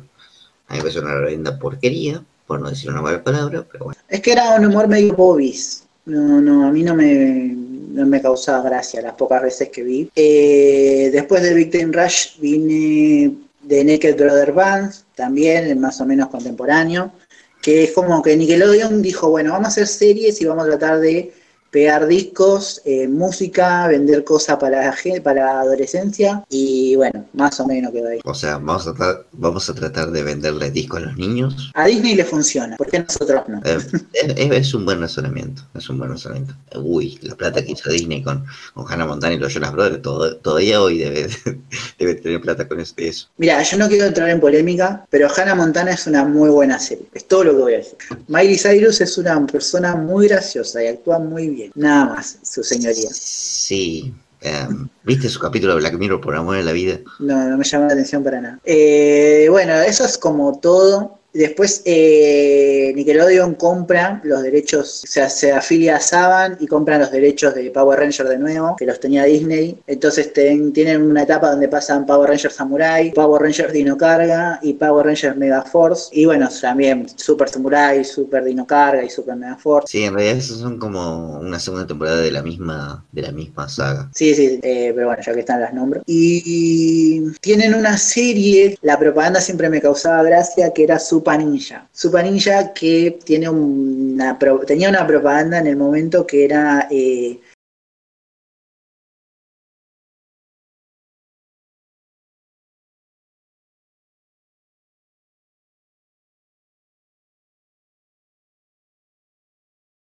y siempre me causaba mucha gracia. Wow. Super Ninja, pero era, era como un Power Rangers, pero menos presupuesto, sin Megazords y nada. Eh, qué sé yo. Nos sobraron, nos sobraron dos, tres sets, dos o tres disfraces. Fíjate que te podrán una serie y después vemos qué onda. Sí, sí, sí, sí, sí, era algo así. Eh, bueno, esas son todas las series yankees que anoté. Ahora, rápidamente les nombro eh, un par de producciones latinas. La mayoría son una cagada, por no decir todas, pero bueno, eh, no puedo no nombrarlas porque fue como que me quemaron la cabeza un, un tiempo largo. Teníamos Carcú, que era una novela chilena, que a mí no me gustaban para nada, porque los chilenos en ese momento me parecía que hablaban muy como el culo, entonces no entendía nada de lo que decían. No sé si alguno se acuerda. Esa no me la acuerdo. Ya, ya, ya sé más o menos cuál vas a nombrar, pero esa en particular no. ¿Es vieja? Eh, es más o menos, no, es contemporánea con iCarly, Soy 101, toda esa época. Ponele que 2008, 2009, por ahí. Eh, bueno, después de esa viene Isa TKM. Ah, esa sí la recuerdo, la odiaba. Nada, mucho, creo que era colombiana Isa TKM. ¿No era chilena? Mm, no sé, creo que es- no, es colombiana, porque después de Isa TKM viene Grachi, que Grachi es colombiana, porque la que hace de Grachi creo que aparece en Pasión de Gavilanes. o en alguna de esas novelas colombianas. Eh, nada, la, la hegemonía colombiana, ¿no? Un poco. Isa TKM creo que era sobre una pibita que se enamoraba de un pibito súper fachero y que eran cantantes a la vez. Grachi era sobre una mina que es bruja, ¿Alguien, alguien Eh, Violeta? ¿O, o Floricienta? ¿O pero no tan divertido. Eh, eh, había una que llamaba Sueña conmigo, sinceramente no la recuerdo. Había una que llamaba 1111, en mi cuadra nada cuadra, tampoco sé de qué se trataba, pero era una novela, estoy seguro. Y de la que sí quiero hablar, porque esta sí me parecía no buena, por lo menos era divertida y me, me hacía reír genuinamente, que es Esquimo. voy a colgar ahora? Esqui- es- Esquimo me parecía una buena comedia mexicana, eh, claramente, porque son los- las personas más graciosas del mundo. Pero bueno, Esquimo era esta serie sobre el negocio de Fito y Tavo, dos amigos que se ponen en un local de bebidas y sé qué boludeces más en México. Y la serie se trata de ellos, de ellos atendiendo gente, laborando con otros y teniendo como momentos muy graciosos. Eh, tenían un unas personajes que eran gemelas, que eran como las, las malas de la serie o las que las metían en problemas. Nada muy, uh, que rebuscado, pero duró un par de temporadas. Eh, creo que duró como tres años. Era simpático, a mí me gustaba. Esa es como la última gran serie que tengo para nombrar. Y tenía un buen tema. Eh, tuvieron de invitados especiales a Kudai, a RBD, a Belinda creo que la tuvieron en un momento, así que nada, bien por Esquimo, bueno, yo lo banco. Así que mal que te pese, Tiago. No he dicho ninguna mala palabra todavía, ¿no? No. Ah, genial. Igual si la decís te, te lo edito, así que no pasa nada. Ah, bien, dale. Es una mierda. Eh, así que bueno, bueno, esos son como las series eh, live action, más o menos que más conocidas. Después hay un montón más que no las conoce nadie, yo no las vi, y yo veía tele todo el tiempo de chico, así que si yo no las vi, no las vio nadie. Eh, te iba a nombrar una que es como de las más recientes, y por más reciente me refiero a 2012, eh, que es Instant Mom, que oye, para Yanquilandia era de Nickel Knight, acá la pasaron en Nickelodeon. Eh, y la característica era sobre una, eh, una chica que se casaba con un hombre con hijos, una sitcom, y bueno, era como su nueva madrastra. Lo, lo, loco es que está protagonizada por la misma actriz que hizo otra sitcom que no hemos nombrado, de Nickelodeon, también de la época de Sabrina y de Clarisa, que era hermana y hermana. No sé si alguno de los dos recuerde algo de hermana y hermana. Eran dos gemelas. Sí. Eran dos negras. Está bien. No se dice así, se dice gente de color. La chica que ayuda en casa. Afrodescendiente. ¿Eran dos no blancas? ¿Dos chicas color de lápiz color piel pero que hagas el otro? Eso. Eh, no entres ahí. eh, también de la misma época. No tengo muchos recuerdos de ello, porque me acuerdo que mis primas mayores siempre me sacaban el tele para mirar eso. Eh, era un toque más dramático, era justamente, qué sé yo, la trama era las chicas eh, enfrentaban un examen muy grosso y pasaban un fin de semana estudiando, cosas por el estilo. Eh, bueno, después tengo una, porque Nickelodeon eh, no solamente produjo series animadas y series live action, sino que tiene una coproductora con Paramount o algo así, eh, tampoco que soy yo, ¿eh? ¿Qué se piensan? ¿Que me investigué todo? No. No, solo- no solamente, no solamente sacaron no solamente sacaron películas de los padrinos mágicos con Drake Bell, en una horrible trilogía, por cierto, sino que sacaron un par de películas, eh, produjeron, mejor dicho, un par de películas que la mayoría conocemos, pero tal vez no sabemos que son de Nickelodeon. No necesariamente son buenas, pero algunas sí. En la lista tengo, primero, en 1996, mirá dónde me había salido, Harriet la espía, eh, también muy de Telefe, ¿Puedo, puedo, puedo mencionar un, un datito de nuestro hermoso podcast? Eh, en el estreno de esa película se estrenó el piloto de Arnold. Bien ahí. Eh, sí, recuerdo, creo que escuché el podcast donde lo, mencionan. En el primero, claramente, ¿no? Buena hamburguesa, que ya la nombramos. La película de Rugrats en el 98, Rugrats en París en el 2000, Jimmy Neutron, el niño genio en el 2001. Eh, Clock ¿alguno se acuerda de esa película? Era buenísima, Clockstop. Muy buena. Era ¿Vos, el, el pibe que tenía un Sí. reloj que le permitía parar el tiempo. Sí, que en realidad no, boludo, paraba el tiempo, sino que se movía más rápido. Tremenda película. Me hiciste acordar. No me acordaba de esa película. La pasaban por cine canal, me acuerdo, todo el tiempo. Todo el tiempo. Eh, Oye Arnold, la película en el 2002. The Wildstone Berries también en el 2002. Rugrats, Vacaciones Salvajes al otro año, 2003. La película de Bob Esponja en el 2004. A Nacho Libre del 2006, que con Jack Black es esta donde un cura, ¿se dice? No sé, que- ese luchador libre. que quiere hacerse luchador libre. Eh, la Granja, esta película característica por tener una vaca chabón, que es eh, animada, eh, también del 2006. La telaraña de Charlotte, también del 2006. Eh, las crónicas de Spiderwick, Telefe pasa mucho esta película, eh, que es del 2008. Telefe todavía pasa películas. ¿eh? Telefe todavía pasa películas. Sí, los fines de semana más que nada.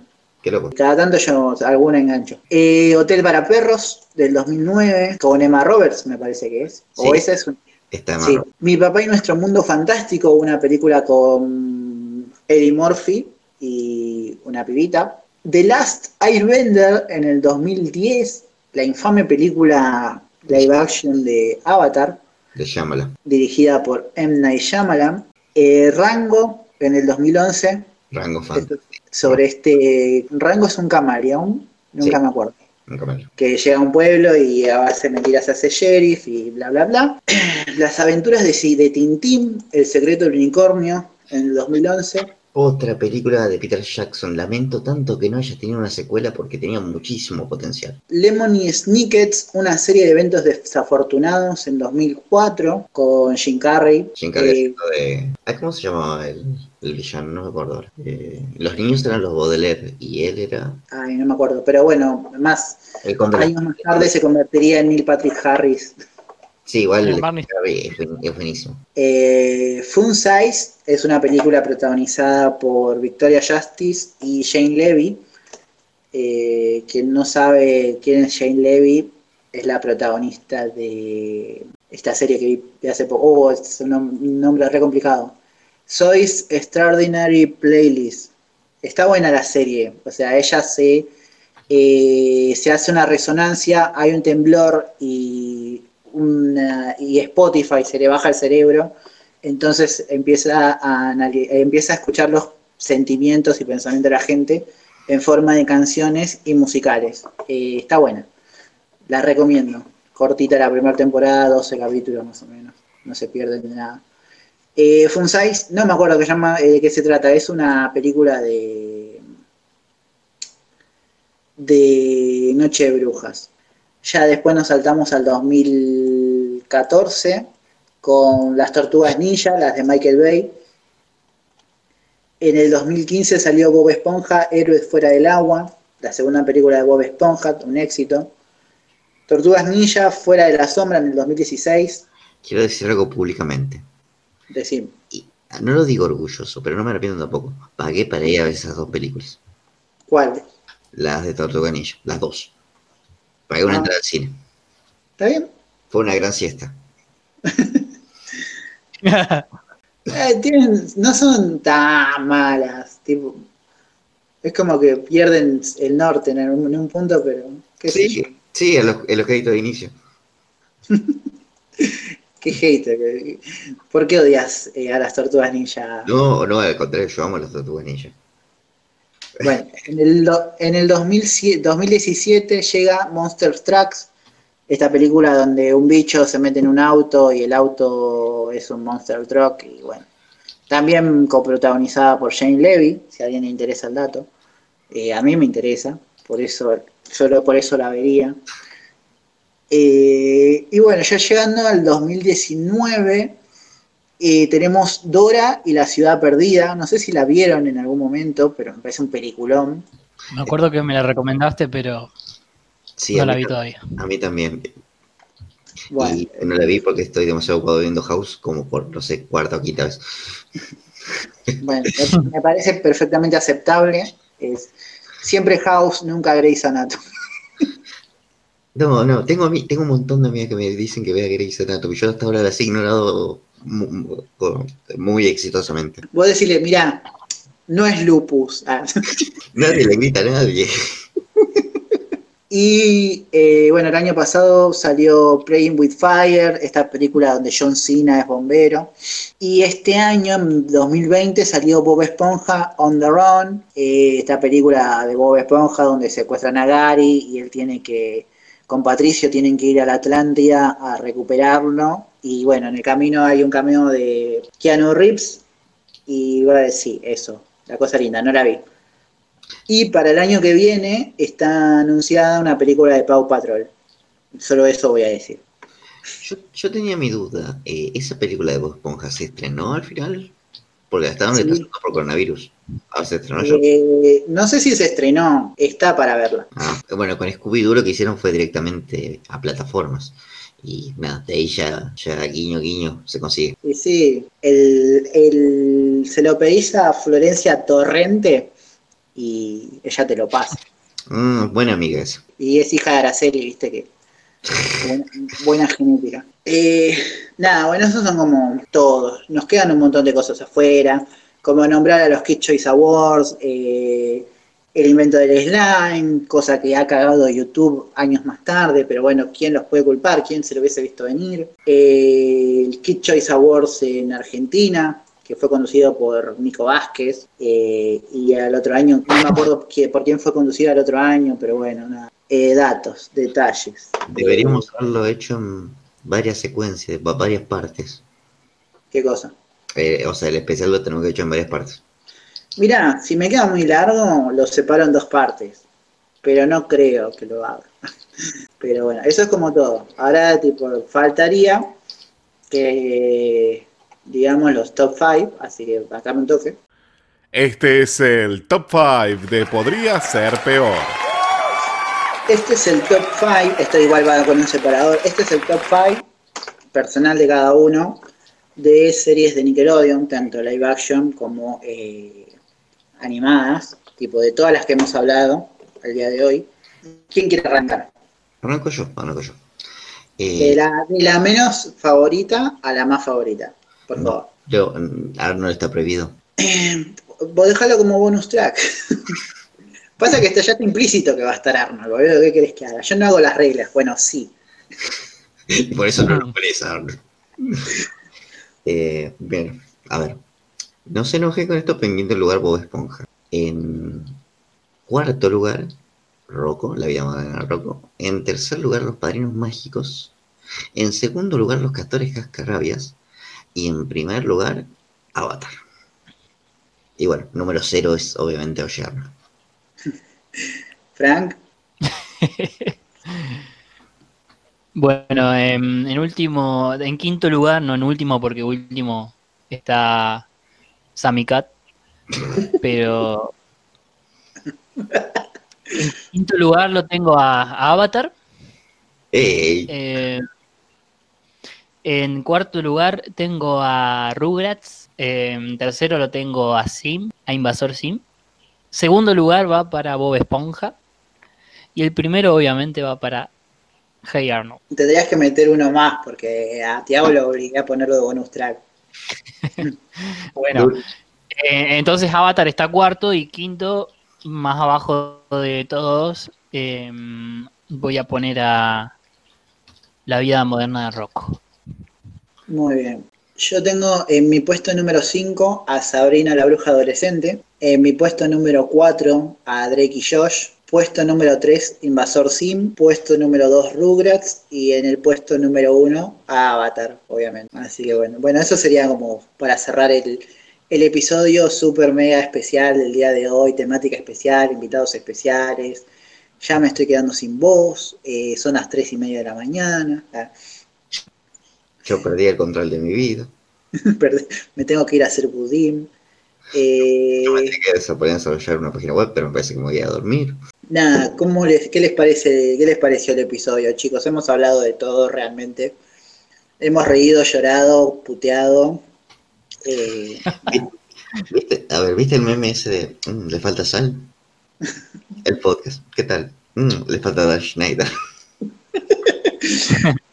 bueno, el próximo, el próximo podcast que hagamos juntos va a ser el especial Dan Schneider, lleno de, de toda la caca que tenemos eh, de data del chabón. O el de chef que prueba la torta que, dice, que le hicieron con vodka. ¿Qué tenés ahí? Ah, boquita, muy grande. ¿Qué tenés ahí? Especial de Nickelodeon. Mucho Dan. Así que bueno. Eh, tía- eh, Frank, ¿Qué? Está como reina suya, Frank, boludo. Eh, te- algunas palabras finales para ir cerrando, boludo. Eh, sí, eh, podemos recordar de dónde somos. ¿Quién soy? ¿Qué hago aquí? eh, bueno, somos del Arnoldo. Eh, suscríbase al Arnoldo. Eso es solo un profesional, Nikia. Eh, bueno, para, para. Sí, eh, No, em, más allá de eso, tipo, sí, ahora van a tirar chivo. Siempre van a tirar chivo, quédate tranquilo. Eh, ¿Cómo la pasaste? Tipo, ¿Te quedaste con ganas de hablar de algo? ¿Cómo pensás que sale el episodio? Estuvo bueno. Eh, la verdad que se hizo más extenso de lo que esperaba el recorrido porque y dejamos afuera un par de cosas que me parecían más importantes que esas live action que empezaste a tocar al final. Ah, me está. La de. Yo esperaba llegar hasta Thundercat. Eh, pero fue bastante mm, entretenido todo el recorrido que hicimos.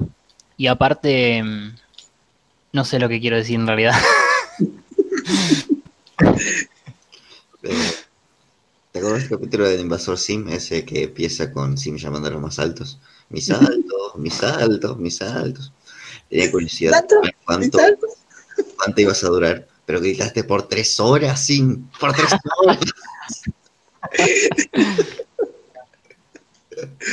Ah, bueno, sí, ya a esta altura de- del episodio no importa nada. Así Aguante que, bueno, cabeza de coco. Ese. cabeza de coco. Eh, bueno, tienen sus, sus chivos eh, de qué podcast son, de... Ustedes son de Coso, de Camino al Héroe, ¿no? Ah, ¿Qué bebé? Como si no lo supiera. Pensé que éramos de Marvel Manía. Aquí dice que somos de Bournemouth Podcast.